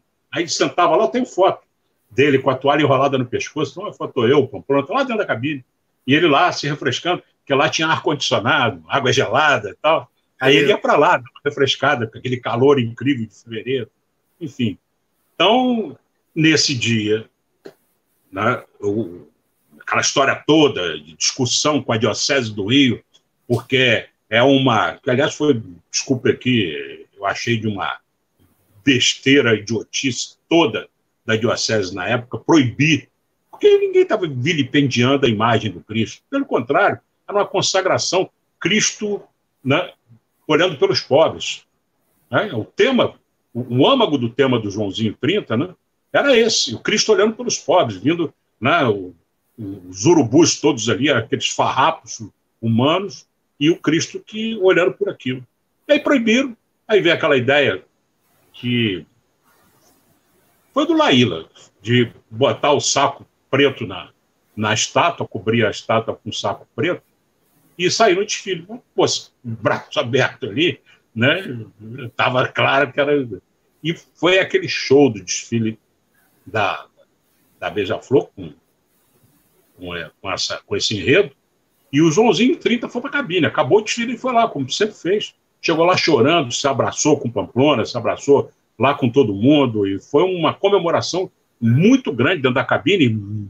E a imprensa do lado de fora querendo entrar. E aí ele sentou lá, tomou água, se, entendeu? o João, o Joãozinho era um, bastante emotivo também, aí chorou, Pamplona chorou junto, que também o Pamplona era muito emotivo, Pamplona chorava à toa, entendeu? Então, foi isso que aconteceu, foi verdade. Eu assisti, era do meu lado. Eu ficava no cantinho, né? aqui desse meu lado aqui tinha a parede, eu ficava aqui, aí primeiro do meu lado era o Pamplona, depois vinha o, o Haroldo Costa, Zé Carlos Rego e o Roberto Barreira na outra ponta. E até porque o Pamplona ficava perto de mim, porque quando dava tempo, dava uma fugida para ir no banheiro, né? Eu tomava muita água, muita coisa, tinha que jogar água fora. Então, tinha que ter alguém para ficar falando ali. Então, eu avisava, avisava lá. É. Precisava mais linguiça, passa para o Pamplona que eu preciso ir ao banheiro, que o Pamplona é. segurava. Né? Não, eu, eu normalmente, porque a gente tinha um esquema de, quando vinha, escola que vem a seguir, Beija-Flor, tal, o enredo é esse tal, não sei o quê. Fernando Pamplona, e a expectativa desse desfile? Aí eu fazia assim para ele, ó, tô, tô indo. Aí ele ficava ali comentando, se alguém chamasse, alguém, né, Pamplona e tal, Paulo, né, ele já sabia o que fazer. Aí eu ia rapidinho lá no banheiro, voltava correndo, sentava, e aí ficava a coisa. Mas ele, ele segurou a, a rédea, ele segurava ali quando eu levantava, só acontecia umas três vezes por noite. É, claro né, que ninguém vai ficar 12 horas ali e não ir né, fazer um xixi. É, é, é isso aí. Tem uma, tem uma questão aqui do Vicente que eu acho muito interessante, que eu acho bom conversar com você, né, sobre a questão da predileção de narradores esportivos para desfilar, para narrar desfile de escola de samba, se existe algum motivo especial. Eu desconfio, né, porque além de você, o Vanucci, que não era um narrador esportivo, mas era da área esportiva narrava desfile. Galvão Bueno chegou a narrar, né? Hoje nós temos o Alex Escobar, que é do esporte. Né? Nós, nós tivemos o Léo Batista. Léo Batista, Luiz Roberto, enfim, a, a lista. Luciano do Vale fez desfile de escola de samba, José Carlos Araújo fez na própria manchete, teve um ano que ele fez. Né? É, a que, que você atribui? Assim, é, o jornalista esportivo ele realmente tem mais traquejo para o improviso, para aquela hora ali? A, expect... a experiência do, do campo te dá isso? Eu falei disso no início da entrevista para você. É, quando o Maurício Sherman me, me escalou para fazer o Carnaval da Manchete, que o Adolfo disse, ah, mas ele é locutor de esporte, mas é isso que eu quero. Eu preciso de ter gente que faça improviso do que está vendo. O locutor de esporte, ele narra um jogo, ele vê, bola está com o ciclano, lançou lá na esquerda para o ciclano, veio para cá, quem recebe é ciclano. Você vai vendo e vai narrando aquilo que você está vendo. Você tem que ter uma certa né, assimilação entre o teu raciocínio né, e, e, e, e, o que você está vendo para você poder fazer a transmissão. E se você bota um cara que está acostumado a ler, ele passa alguma coisa na frente, ele, ele já fica mais, mais, mais dificuldade. O, o Eliakim Araújo, teve um ano, quando ele esteve lá na Manchete, ele, ele foi para a Avenida, junto com a Leila. Né? Foi lá, um esquema que armaram o jornalismo e tal, e ele foi fazer, aí ele mesmo disse, fazer carnaval não dá. É, a gente está bom para ler texto, e o Eliakim Araújo era né, maravilhoso, voz maravilhosa, é, começou na Rádio Jornal do Brasil, depois todo, enfim. E eles já conheciam isso. Então, por isso, é, é, é essa, essa preferência pela, pelo locutor esportivo, porque ele é um, um profissional habituado a desenvolver com aquilo que ele está vendo. E o carnaval precisa disso, é de comunicação direta. Né? Passou na frente da televisão, o cara disse, lá, passou o fulano. Se você ficar lendo o texto, você não faz isso. Te dá, a maleabilidade é maior, né? É, o, o, jogo de cintura né, nessas horas ali. E também é um evento longo, né? Um evento de grande duração, como, né, como por exemplo, um jogo de tênis. Um jogo de tênis, muitas vezes, eu me recordo de. Né, a manchete, inclusive, transmitia jogos de tênis, Copa Davis, aquela Copa Davis que que o Brasil ganhou da Alemanha no estacionamento do Barra Shopping, aquela loucura, cinco horas de jogo, o Boris Becker quase desidratando, e o narrador tem que estar tá ali fazendo. Foi você quem fez, não foi, naquela ocasião? Foi, foi, eu fiz. Ah, eu, na minha carreira, eu já narrei é, 87 modalidades esportivas, inclusive esporte de inverno. É, na, na, no Sport TV, agora, pouco tempo, eu narrava, entendeu? Cuspe em distância. Curling. Olha aqui. Olha aqui. É, eu, eu, inclusive, eu passava isso para os meus companheiros. Eu disse, pô, mas eu nunca fiz cuspe em distância. Eu assim, pô, nem eu também fiz, mas eu faço. Cara, presta atenção. Não é você que vai narrar sozinho. Tem um comentarista. O comentarista que eles pegam aí já é um cara especializado. Então, o cara sabe tudo do esporte. Então, é ele que vai fazer a transmissão. Você fica de mestre de cerimônia.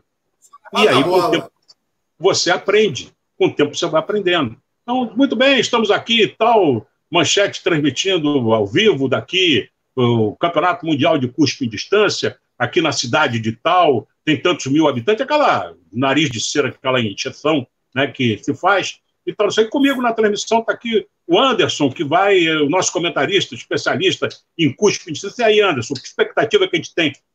E ó, fazia assim para ele, fala, fala aí. Aí o cara, aí tu vai no e aí eu tranquilizava assim, olha, microfone não morde, microfone não morde, fica à vontade, você que vai comandar coisa, não sou eu. Rapaz, é, lá no Sport TV, vários eu lá em cima de assim, pô, Paulo me ensinou muito, Paulo me ajudou muito, porque eu, entendeu? É isso. Aí, com o tempo, eu fui aprendendo vários esportes, entendeu? Várias, várias coisas. É, é, você, você quer ver uma coisa muito engraçada, uma passagem da minha vida de esporte. Não era nem locutor.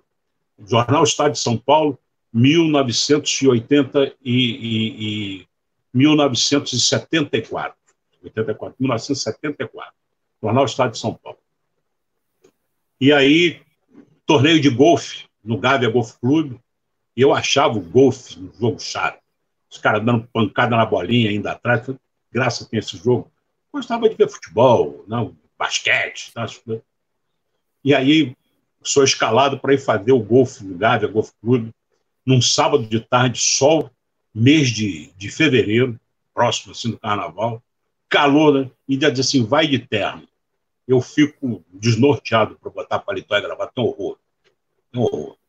Aí eu falei, estou perdido. Não dá para ir. Não, tem que ser você. Aí lá fui eu. Cheguei lá no Gávea, olhei aquele troço cheio de gente, todo mundo. Não, é uma elite, é um esporte caro, o clube tem um, uma taxa social alta. Cheguei lá, na secretaria, falei assim: olha, eu sou do Jornal do Estado de São Paulo, não sei nada de golfe, não conheço, nunca fiz na minha vida, não sei como é que se joga. Só sei que dá uma pancada na bolinha para jogar no buraco. E, e, tem alguém que pode me, me dar uma ajuda aí, só para dizer para quem ganhou e quem perdeu, que já dá para mim escrever um texto.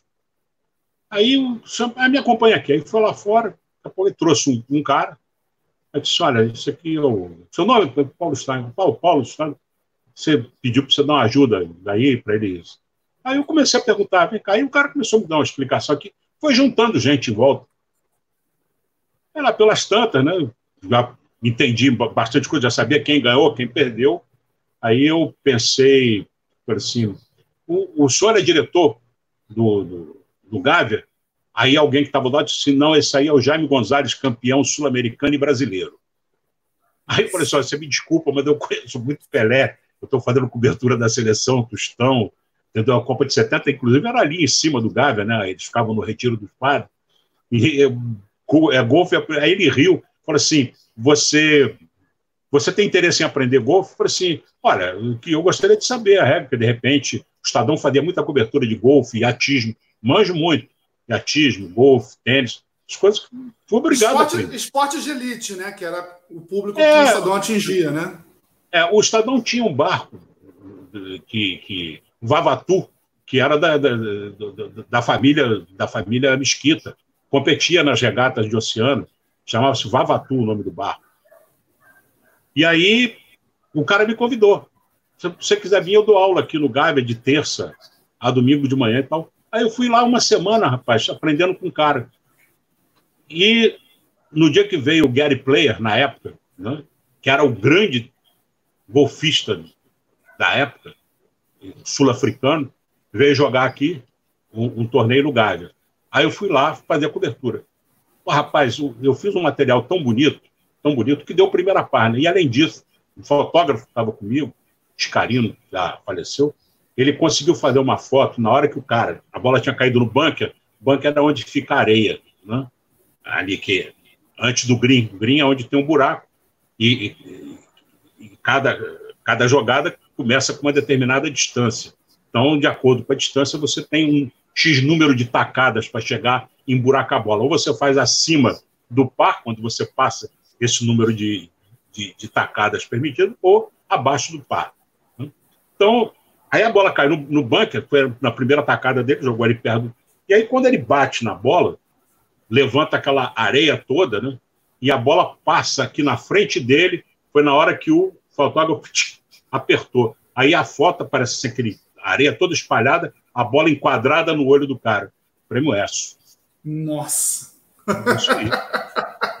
Naquela época que era só um clique. Né? clique. É, hoje a gente faz um monte depois escolhe uma. É... Não, agora a gente teve uma aula de golfe, para você ter uma noção do que, que, do que, que é o Paulo. É... Voltando a, gente a, a, a falar, tá o pessoal aqui enlouquecido perguntando um monte de coisas, eu vou tentar.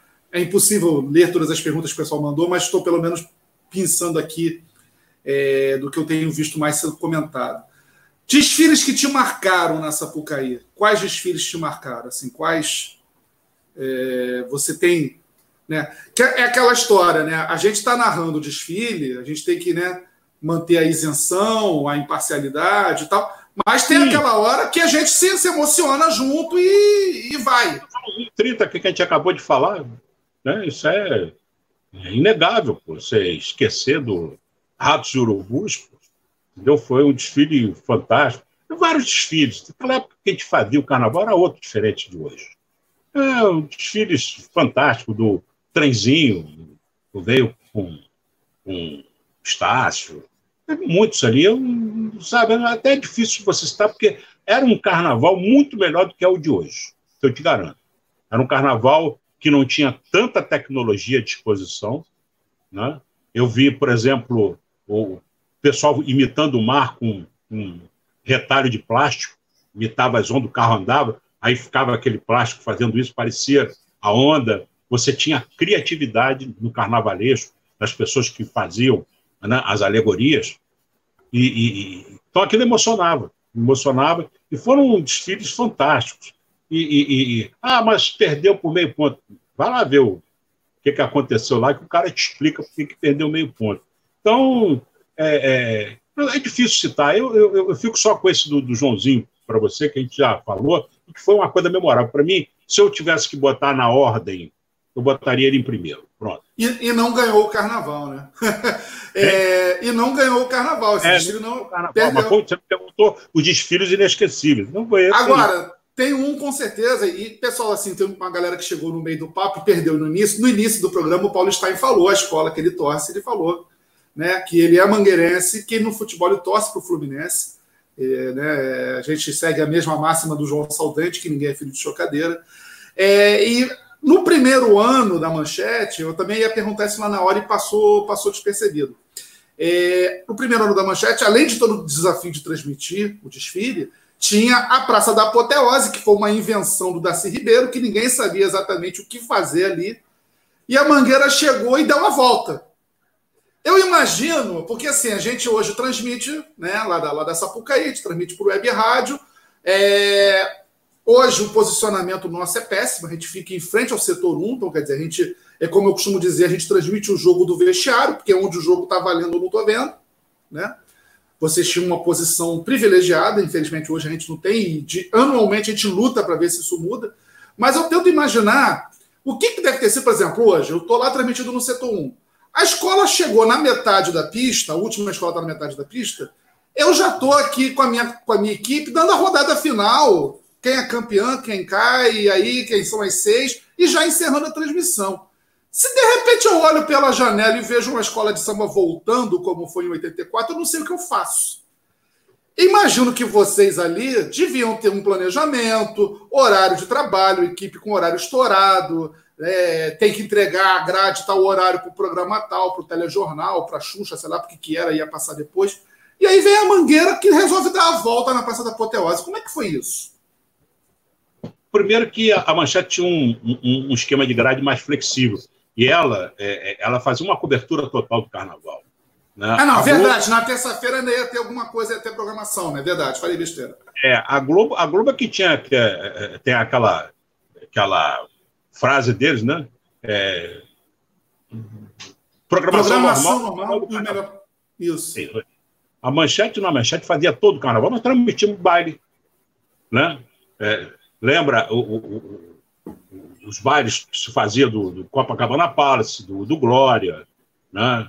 o, o baile gay. A manchete começou. Aliás, um rápido parêntese. Aquela história do Fecha na Prochasca é, é lenda urbana é ou realmente aconteceu? É verdade, é verdade. né? verdade. Aquilo é, era a nossa companheira, né? Márcia Prochasco. Cristina e, Prochasca. Cristina, Cristina, perdão. Cristina, é. Cristina Prochasca. E aí o, o, o, diretor de TV, o Alcino Diniz até que estava do lado, comandando a transmissão, mas tinha o diretor de TV que faz o corte, e o Alcino viu ela, né? Porque você tinha as câmeras todas, tinha um, um monitor para você ver, e ela fazendo sinal de que estava ali com o entrevistado. E, e, aí o Alcino diz assim pro, pro, pro cara: fecha na Prochasca, fecha na Prochasca. Aí o cara né, foi lá e, e mostrou ali embaixo da barriga dela. Numa outra coisa. É verdade, é verdade. Mas, enfim, voltando à Mangueira de 84, você chama uma grade mais flexível. Mas aí, é, é, é, o que aconteceu foi o seguinte: 84, é, é, nós tínhamos quer dizer, a grade, inclusive nós fazíamos a, o desfile de sexta e de sábado. Quer dizer, uhum. começava o carnaval uma semana antes. Fora aqueles programas que o Haroldo comandava um, esquentando tamborim, né, os, os personagens do samba, enfim, a manchete que entrava no carnaval a partir de dezembro. Feras né, do carnaval. Hein? Feras do carnaval. Feras do carnaval e tal. Então, então é, a gente já tinha uma dedicação ao espaço de carnaval muito grande. Enquanto chegava ali no carnaval, terminava o desfile, entrava o compacto das escolas, porque a gente sabia que tinha muita gente que dormiu de noite, não pôde assistir e tal, então a gente passava o compacto das escolas em seguida. E aquilo ia pela tarde toda. Então nós não tínhamos assim uma grade. Tinha a grade do carnaval, era mostrar carnaval. Aí o que, que aconteceu? Nesse ano foi o primeiro ano da Avenida, e a ideia do, do professor Darcy Ribeiro, que era o vice-governador, foi a ideia dele essa história do Sambódromo, que era a Praça da Apoteose era isso, terminal de, a, a, a, escola chegava ali de desfile, fazia, contornava a praça e voltava. Quando ele imaginou aquilo, era para isso. Só que na hora que. Não, não dá para você voltar, vai engarrafar tudo, carro com carro, ninguém entra mais na avenida, sai tudo, tem que sair. Aí então tudo bem. Só que a Mangueira foi a última a desfilar. E aí aproveitou essa história, chegou lá, fez a volta e retornou. Entendeu? Mas foi só essa vez. E aí, pô, foi ótimo, porque a gente viu, foi uma coisa inusitada. Aconteceu uma única vez na história. Eu transmiti tudo aquilo. E aí o pessoal da Manchete, né, que repórteres, produtores, tal, a gente tinha uma camisa vermelha com M amarelo no peito, né, uma camiseta. E aí, de repente, atrás da mangueira, veio, a cada lugar que ia passando, ia aderindo o pessoal do Manchete, a gente, chamava de Bloco das Araras Vermelhas. Acompanhou a mangueira até a saída, encerrando o carnaval. E a gente termina a imagem, da, eu encerro a, a transmissão exatamente com essa imagem da, das araras, né, da, da manchete, encerrando o carnaval atrás da mangueira. Ah, Agora, foi, foi, foi isso. É, você chegou depois, depois que a manchete acabou, você ainda chegou a fazer uma transmissão do grupo de acesso, né, em 2009. Né? Foi, foi. Um, um, projeto que a Lesga, né? A Lesga fez a, a própria transmissão e você foi contratado para narrar, né? Como é que foi essa experiência? Foi. É, foi o seguinte: o, o, o, a Maria Augusta é, foi chamada para fazer uma instrução lá para os é, é, jogadores mostrar o que, era o lado do carnaval, como é que era feito, para eles terem noção. Era... E aí ela aí perguntaram para assim, quem que a gente pode condenar? Ela falou assim, pô, o Paulo está aí, pô. O Paulo está aí. Parado aí, pô. Sabe tudo de carnaval, tá? Aí entraram em contato comigo. Se eu topa, topa. Fizeram, acertamos um, um pagamento legal. Aí eu ainda indiquei o Mauro Costa, né, que era o diretor de carnaval, que ficava a maior parte comigo no ouvido, né? É ele que disse assim: olha, chama o repórter, é, chama o comercial, tal, aquelas coisas que você tem que ter uma, uma, uma retaguarda, né? Então, a gente, a gente trabalha em futebol, qualquer lugar, você tem que ter um, uma pessoa te dando uma, uma orientação. E aí eu chamei o Mauro, falei, expliquei a importância do Mauro, porque o Mauro está acostumado também, saber o corte de campo e tal. E aí a Lesga contratou uma, uma, uma empresa né, de, de produção, que tinha um equipamento de, na época de, de última geração, e a gente fez o carnaval. Infelizmente, fizemos dentro do caminhão, porque é, fui eu, o, o, o, o, esqueci o nome dele, desculpe, é, ele trabalha na, tá na, ele era da Rádio Guanabara na época, hoje está na rádio, na rádio, na rádio daqui do estado, o Miro? E. Na 98. 94. É. Miro? Foi o Miro, né? Foi o Miro Ribeiro, não foi? É, isso aí. O. o, o, o, Oh, meu Deus. É, foi carnavalesco aí, que eu também gosto muito, meu amigo, que é o cara que mais entende de cor Max, em toda a história. Hein? Max Lopes. Max Lopes. Né? É o cara que mais entende de cor. Ele, show foi o Max Lopes, fomos nós três, fizemos ali a transmissão do Carnaval. E foi um ano que teve, quem fazia essa transmissão era o Jorginho Perlingeiro. Né? O Jorginho alugava um, um espaço, acho que era na, na Record, na né? antiga, na Gazeta, ali, sei lá. CNT, na, na, é, é, Canal 9. CNT. Aí alugava o espaço ali, contratava a equipe e fazia a transmissão. Só que com a entrada da Lesga, na né, criação da Lesga, eles foram discutir valores e não chegaram a um acordo. E o Jorginho queria uma coisa e a Lesga queria outra. Então, como a Lesga era dona do próximo, então, não vai fazer, não, por esse valor não vou fazer. Então, aí me chamaram e aí eu fiz um pedido que o Jorginho cobrava pelo todo. Né? Eu cobrei pela minha narração. E aí foi isso que aconteceu. Aí foi só aquele ano. No outro ano já mas você já... quer, dizer, vocês não tinham nem uma cabine, né? Vocês transmitiram de dentro do caminhão de externa, sem o desfile. É, é... é, porque não, não, eles foi tão em cima a coisa que eles não tiveram tempo de alocar uma, uma cabine, de montar uma cabine. tinha a cabine da Globo, né, que fazia a transmissão do grupo especial, mas a Globo já ficava com a cabine montada desde, a, desde antes. E aí o único lugar que sobrou para a gente fazer a transmissão foi dentro do caminhão. Então a gente fez uma. Entendeu? É como se eu estivesse fazendo a transmissão daqui, vendo pela televisão. Que, aliás, não é grande dificuldade, não. Porque, na verdade, a obrigação nossa é narrar o que o cara está vendo.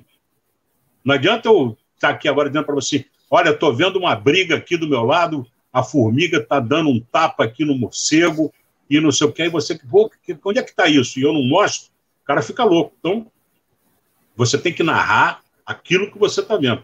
Então, um dos princípios meus como narrador é você mostrar, você narrar aquilo que você está vendo. Quando você tem uma outra informação visual que não aparece, você pode chamar a atenção e dizer, olha, vamos ver se a gente consegue mostrar para você ali uma briga da, do morcego com a formiga. Aí você pede para o cara quando mostrar e você fala. E era justamente e era justamente isso que o Pamplona ficava da transmissão, que a imagem não está mostrando e está acontecendo é. tal coisa. É, exatamente. É isso aí. Que ele queria, ele queria, ele, ele via a coisa que vinha num sentido, né? Aí ele via ali historicamente uma fantasia, um carro, uma alegoria super bem produzida, bem feita.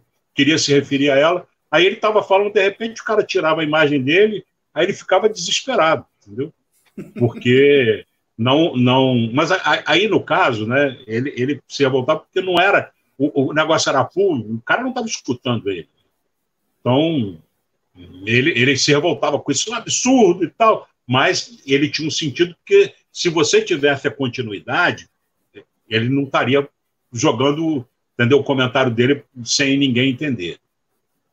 Tem uma pergunta que chegou aqui agora no chat que eu achei interessante. Eu vou botar aqui é, o Roberto Dourado perguntando como é que foi que narrar o Carnaval de 98, o último da Manchete. Por sinal, o último desfile, a última escola a passar no Carnaval de 98 foi a União da Ilha.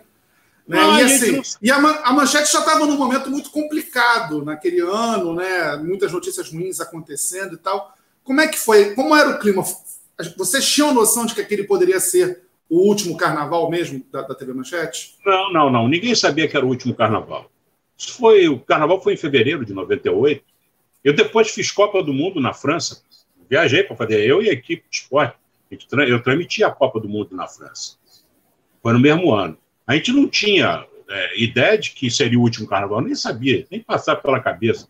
Ah, dificuldade financeira toda, toda empresa tem em determinado momento, mas a gente não tinha ideia de que a, a, manchete não ia ter condição de seguir. Tanto que a gente foi fazer a Copa do Mundo, tinha gasto, uma equipe grande para lá, né, viagem, hospedagem, satélite para fazer as transmissões, etc. Enfim, quando nós voltamos da Copa do Mundo, aliás, é, é, é, eu vi no dia 14 que é, de julho, que é o dia da queda da Bastilha, né, foi quando a gente voltou para o Brasil, e aí chegamos aqui em julho, quando foi no dia 31 de agosto que a coisa estourou. Não tinha dinheiro para pagar mais nada. Então, até ali, ninguém sabia que era o último carnaval. Fiz como qualquer outro.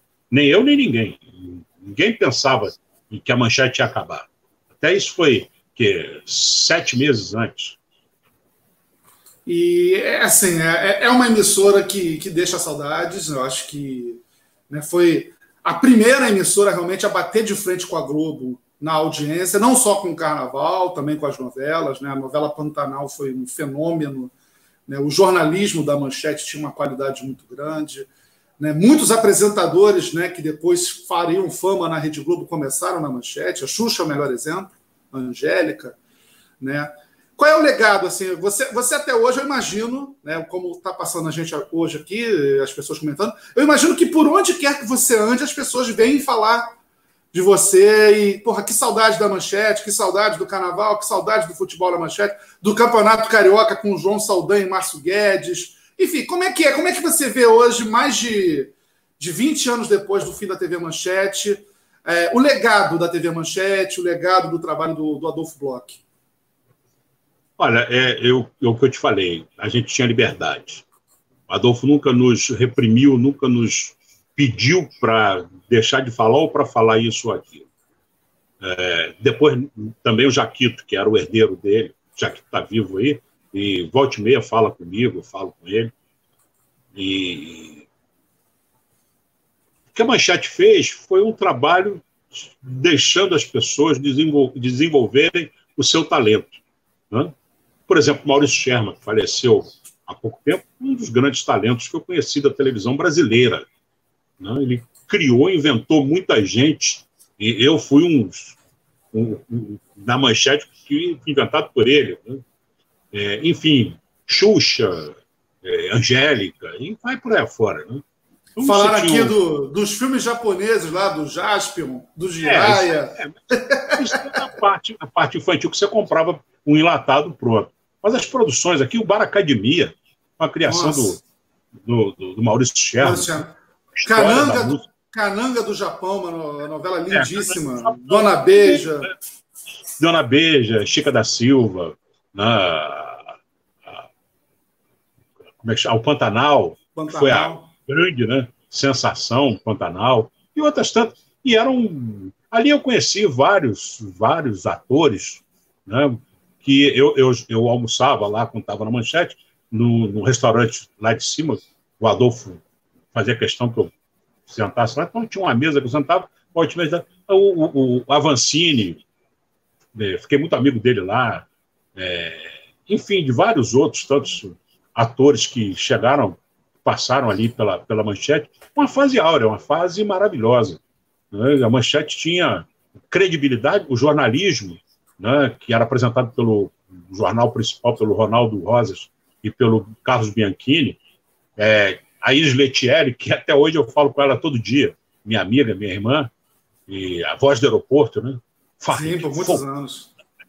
E aí, é, a Iris, a Iris, a Jacira Lucas, né, que faziam ali um jornal que era antes do que eu apresentava, o Manchete Esportiva, segunda edição, é, Jornal da Noite, que tinha o Roberto Maia, né, o Luiz Santoro e tal, enfim.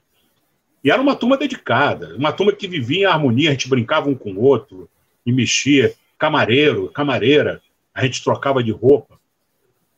E era um ambiente que até hoje tem um grupo aí, é, os dinossauros da manchete, do WhatsApp. Ah, é? que legal. almoço, teve um almoço aí de, de, fim de ano, e até hoje os caras ficam ali trocando, trocando figurinha, lembrando, e, e todo mundo, eu tive, trabalhei, trabalhei na, na, na, na, TV Educativa, depois da manchete, trabalhei na ESPN, no Sport TV, todo lugar que você chega, os profissionais sentem um pouco de saudade da manchete. Que saudade. Aquilo era uma casa, a gente não sabia que era feliz.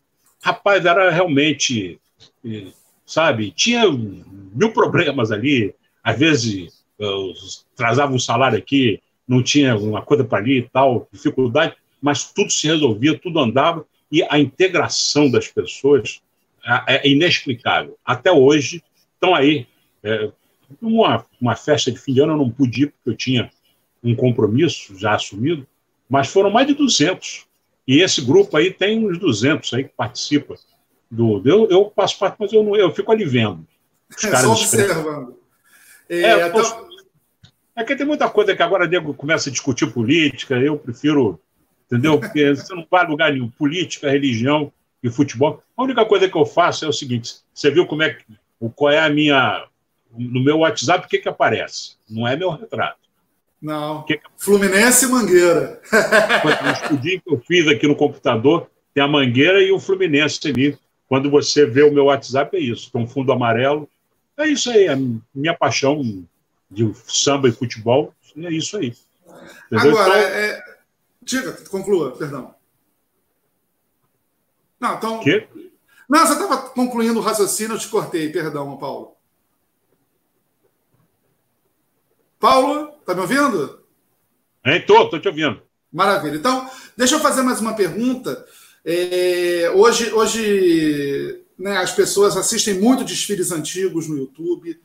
E esse acervo que está no YouTube, grande parte, é de pessoas que na época tinham um videocassete, gravavam, enfim.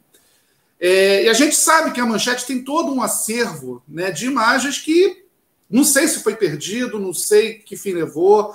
Há quem diga que está até hoje naquele prédio lá na Rua do Russell, tem gente que falou que foi para São Paulo. Você sabe desse acervo? Você sabe se existe algum trabalho? Alguém pensa em restaurar esse acervo? Olha, eu vou, vou te contar. Tem uns, acho que uns quatro anos atrás, uma matéria no jornal o Globo. É, o acervo que tinha, por exemplo, de vídeo, que tinha as novelas, é, tinha Baracademia, as coisas todas, Olimpíadas, Copa do Mundo, Campeonato Carioca, etc. Eles ficavam no quarto andar do prédio. Aquele, sabe aqueles armários de ferro né, que, que rodam no chão, né, tem rodinha, você empurra para lá e para cá? Tipo de, tipo de hemeroteca, é? né? Aquele de é, hemeroteca que você guarda as coisas. E, e, como as fitas naquela época eram, eram, eram, eram fitas é, é, é de três polegadas, né? É, as, eram umas caixas grandes, então ficava aquilo ali tudo armazenado. Depois que vieram as fitas cassete, né? então aquilo ocupa muito espaço. Então ficava tudo ali. Quando a manchete terminou, tudo ali sumiu.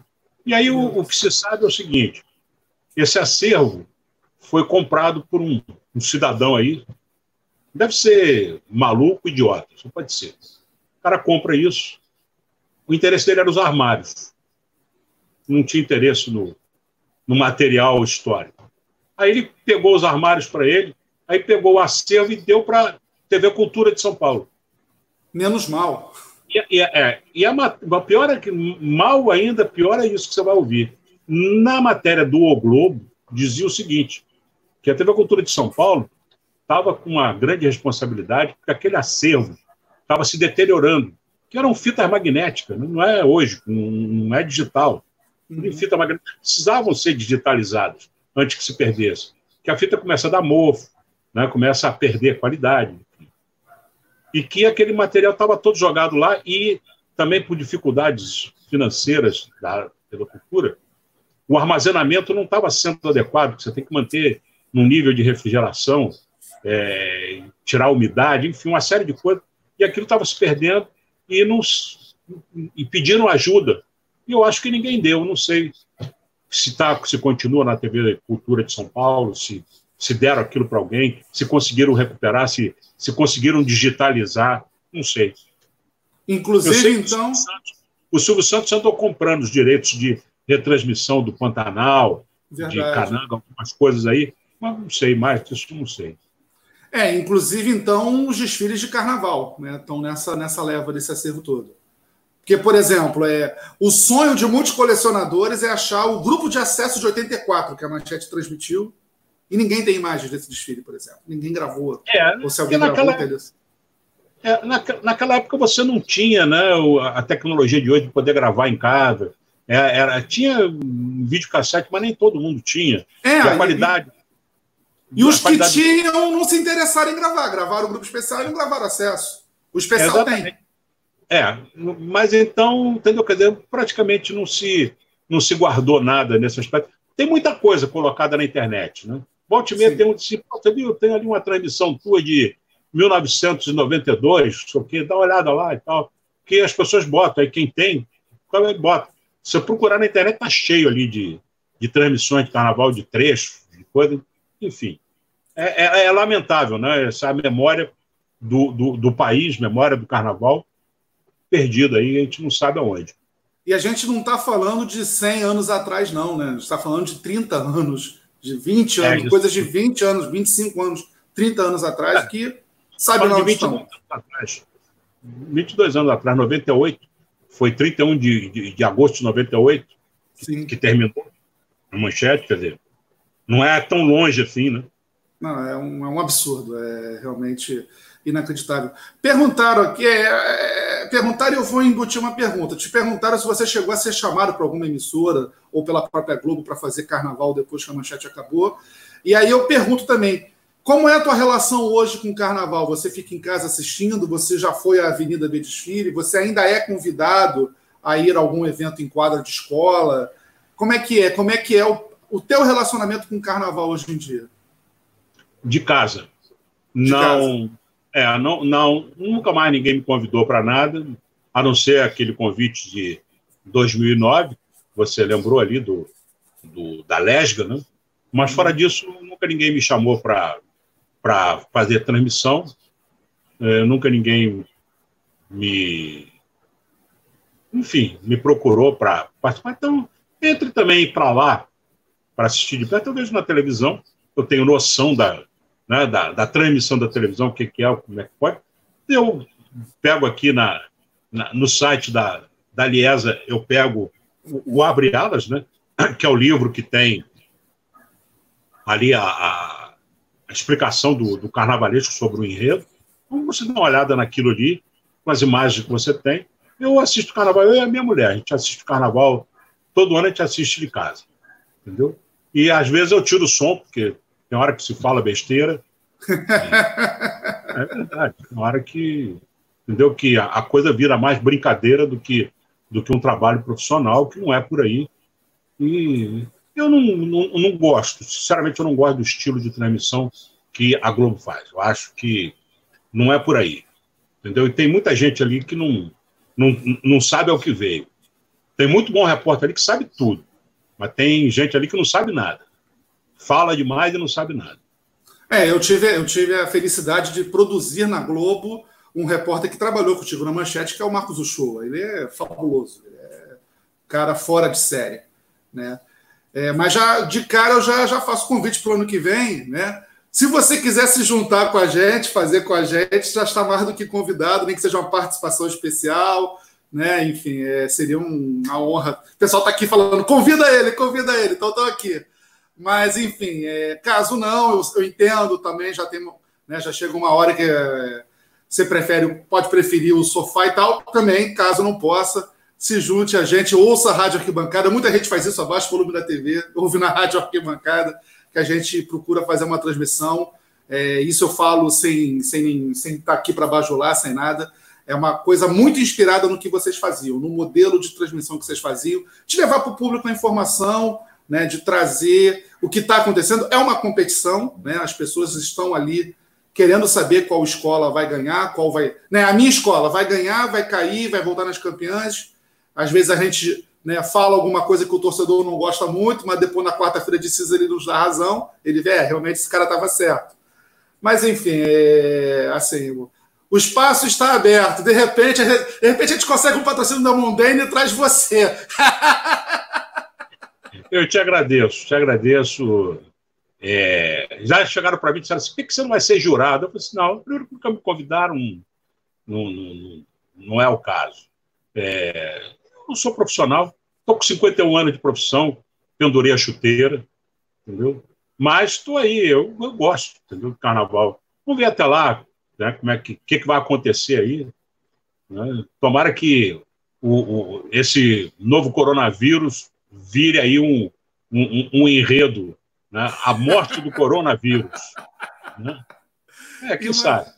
Imagina o primeiro carnaval depois do coronavírus. Meu Deus do céu.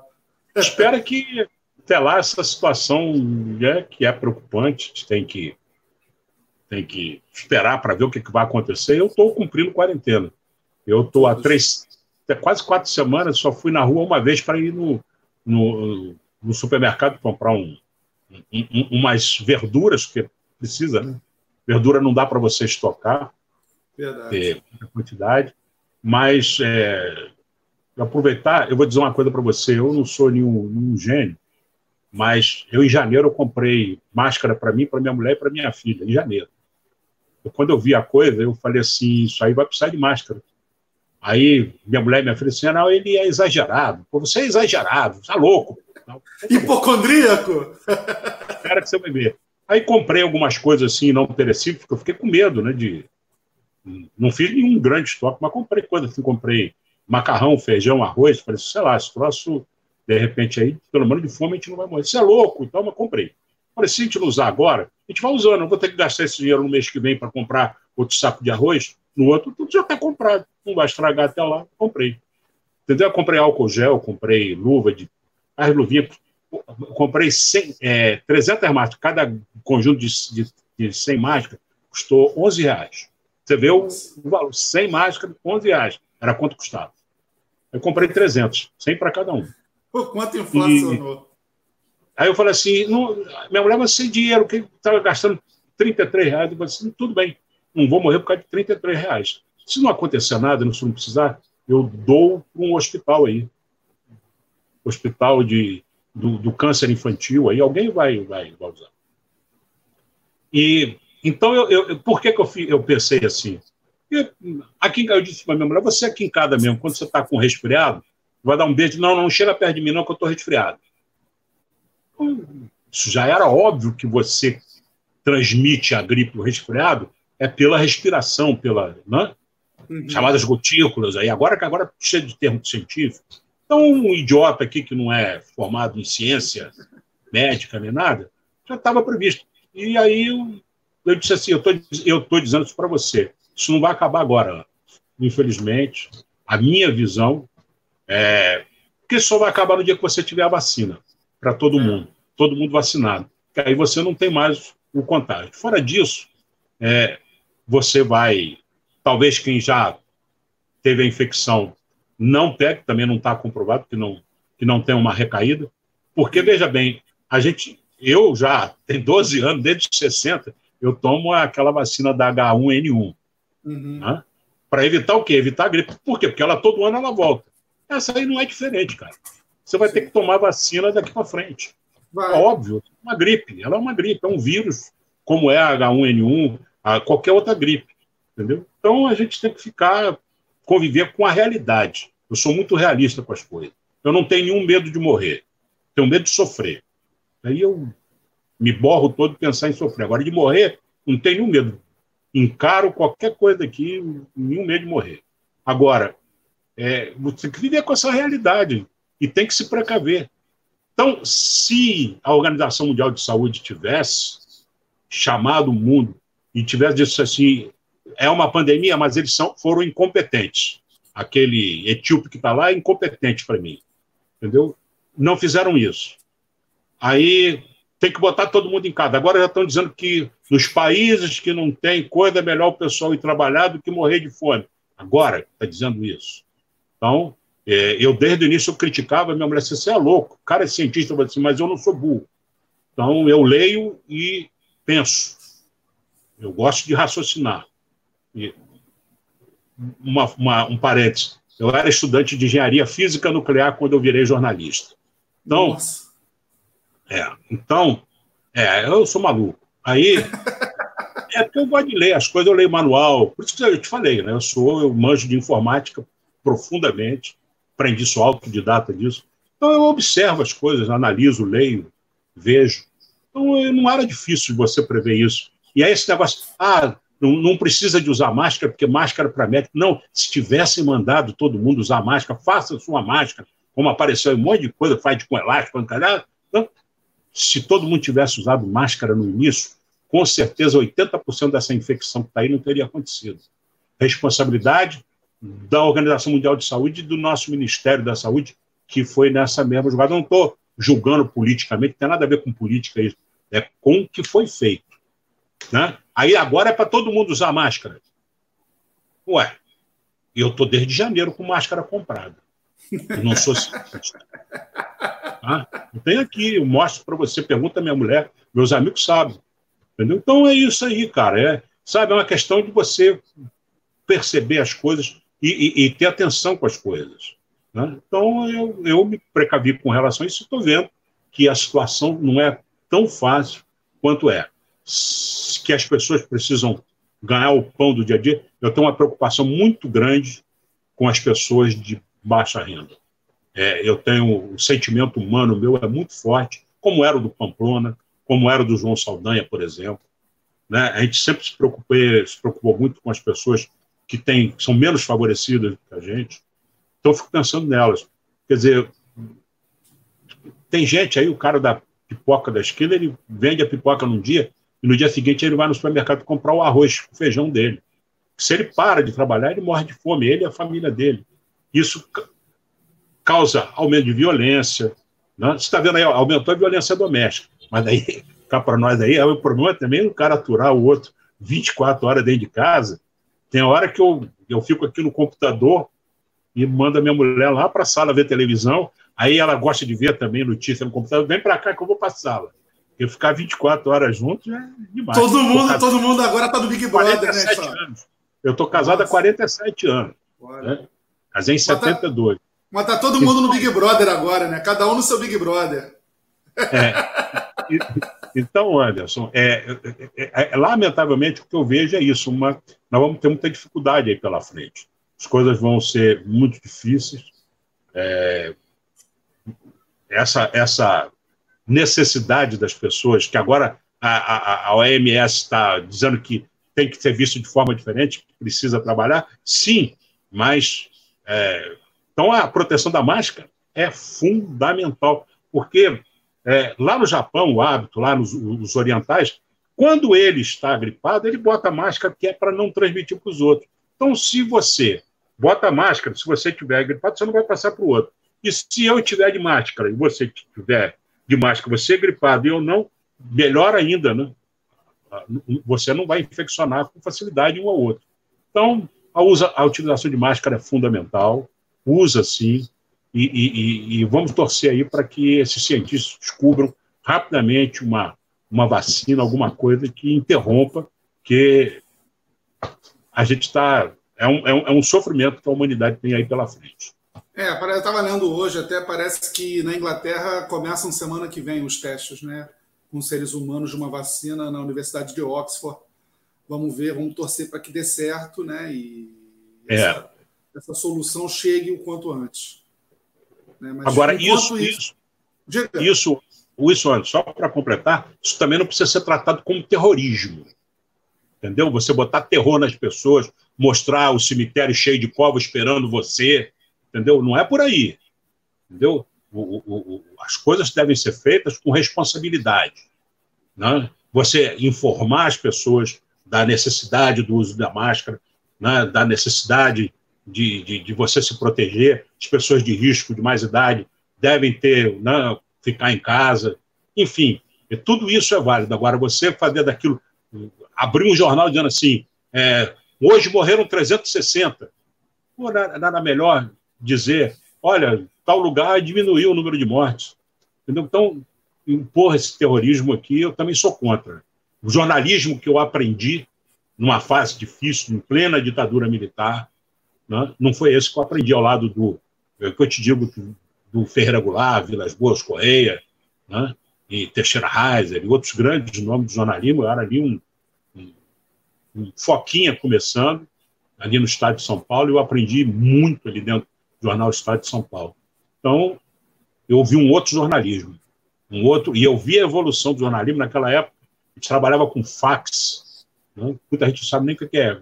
Fax não, com com telex, telex. com telex, né? tem gente que não sabe que é telefoto, entendeu? Fazia viagem, o fotógrafo fazia, ia para a banheira do hotel de noite revelar a foto para mandar para telefoto. Levava uma hora para mandar uma foto de 15 por 10, em preto e branco.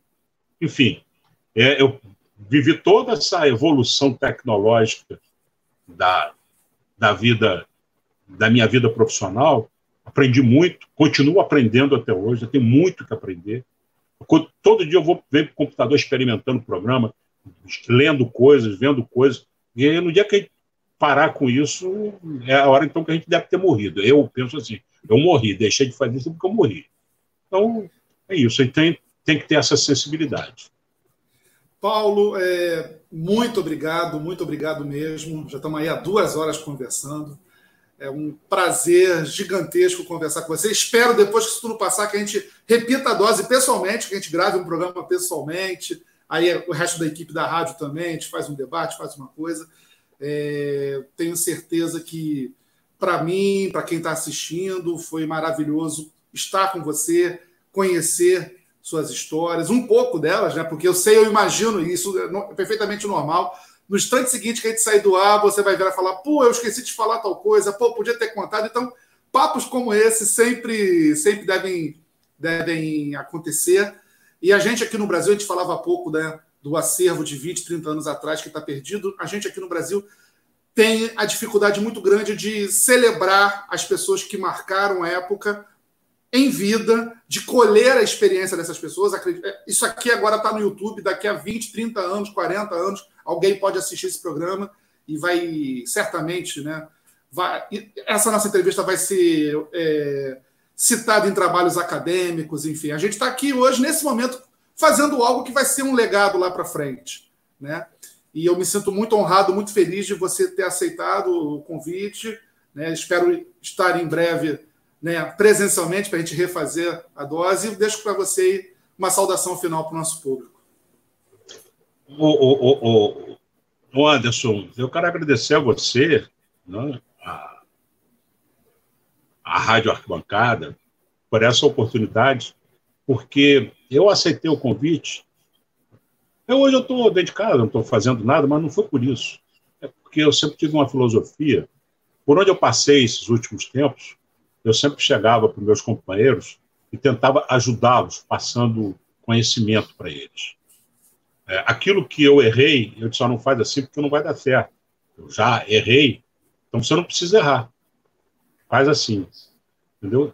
Eu não quero levar isso comigo para o túmulo. Eu quero deixar um legado para as pessoas. Então, essa foi uma oportunidade de ter deixado aí um pouquinho da história, né, esse legado para as pessoas aí no futuro poderem é, verificar, confrontar, é, confirmar as coisas que a gente falou aqui, contou. Então, para mim, isso é uma coisa que me dá, que me emociona, que me dá, que me dá muito prazer. E você fique certo aí, quando você precisar, e estou aqui pode voltar a marcar outro papo. E não sei lá do carnaval, quem sabe. Hoje, com a tecnologia, eu posso fazer de casa, para dar uns palpites, falar mal Pô. da mangueira. Então, ó, já está já tá convidado. A gente te bota de casa mesmo semana. Hoje a gente tem, por exemplo, o nosso querido Luiz Antônio Simas participa da nossa transmissão, ele é jurado do, do Estandarte de Ouro. Ele não pode ficar na cabine com a gente, ele fica lá do setor 7 da avenida assiste, grava um comentário pelo WhatsApp e manda. Então, se você quiser ser o nosso comentarista do sofá, diretamente do sofá, Paulo Stein, até para trazer, até para é até para confrontar as visões de quem está em casa com quem está na avenida, então já já já está já tá fechado, já está já tá certo.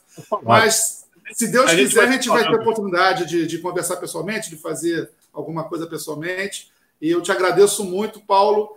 E, assim, é, estou sem palavras porque eu estou muito feliz. É, justamente, né, como eu falei no início do programa, né, a gente não pode nem sempre ser tiete, mas acredito que você também passou por essa situação na tua carreira de entrevistar, de estar com alguém que você admira profundamente. Eu sempre fui fã do seu trabalho, desde moleque, desde garoto. É, na, na, quando eu era garoto, meu pai não gostava muito de carnaval. É, ele, a gente viajava para a região dos lagos, né? Aquela época que todo carioca, né? Todo mundo ia embora da cidade, o carnaval de rua estava morto e tal. E aí meu pai ia lá para Aruama, para São Pedro da Aldeia. Eu fazia, coitado, meu pai hoje está no céu, né? Mas ele, ele, ele, sofria comigo. Eu falava, tá bom, pai, eu vou para Aruama, mas eu quero assistir o desfile na manchete. Meu pai subia com aquelas antenas, pareciam umas aranhas, aquelas antenas grandonas, ficava lá no alto da casa, virando. Tá bom! Não, tá com chuvisco. Não, agora tá legal. Aí ele largava, voltava o chuvisco, enfim. Então, assim, a, a TV Manchete, as transmissões de carnaval, as transmissões esportivas, a gente nem falou muito de futebol, a gente pode fazer um outro papo só para falar de futebol, daqueles campeonatos carioca. Você narrou a, a, a, última conquista do Vasco em cima do Flamengo, foi você quem narrou, né? O gol do Cocada.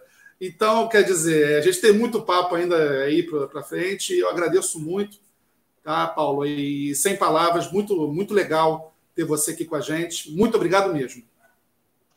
Muito obrigado mais uma vez e até um, uma próxima hora aí, a gente combina aí. Valeu, um abraço, um abraço para todo mundo aí.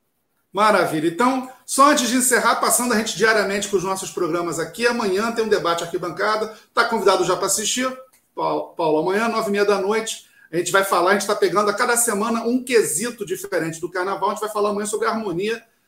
Para não fazer um debate sobre harmonia, um debate sobre evolução, a gente juntou tudo, né? Vamos falar do chão das escolas, de como as escolas se preparam, de como os jurados veem o julgamento. Júnior Escafura, da Portela, é o nosso convidado amanhã do debate arquibancada. É, logo em seguida. Uma pergunta. Deixa eu te fazer uma pergunta. Você estava aí contando. Teve. O pessoal gostou aí? Do programa? É. É porque eu, eu ia ficar com cana no dedo de botar todos os comentários. O pessoal está aqui enlouquecido. O pessoal já queria mais duas horas de papo. Enfim. Mas a gente vai, a gente vai, vai, vai botar esse papo dia. Paulo, muito obrigado. Gente, É, a gente vai ficando por aqui. Amanhã, então, nove e meia da noite, tem debate arquibancada com as bênçãos de São Jorge Guerreiro. Amanhã é o dia dele. Amanhã, eu acho que eu vou acordar 5 da manhã para assistir a missa na TV. Vou acordar já com a alvorada, nosso dia São Jorge, nosso padroeiro amanhã. Então, né, eu acho que eu acho que meu amigo Rafael Vidal está vendendo uma feijoada pelo delivery. Eu acho que eu vou comprar essa feijoada dele lá da Casa Porto. E estamos aí amanhã de volta, se Deus quiser. Né? Muito obrigado, Paulo. Muito obrigado a todo mundo que assistiu. Até amanhã. Tchau, tchau.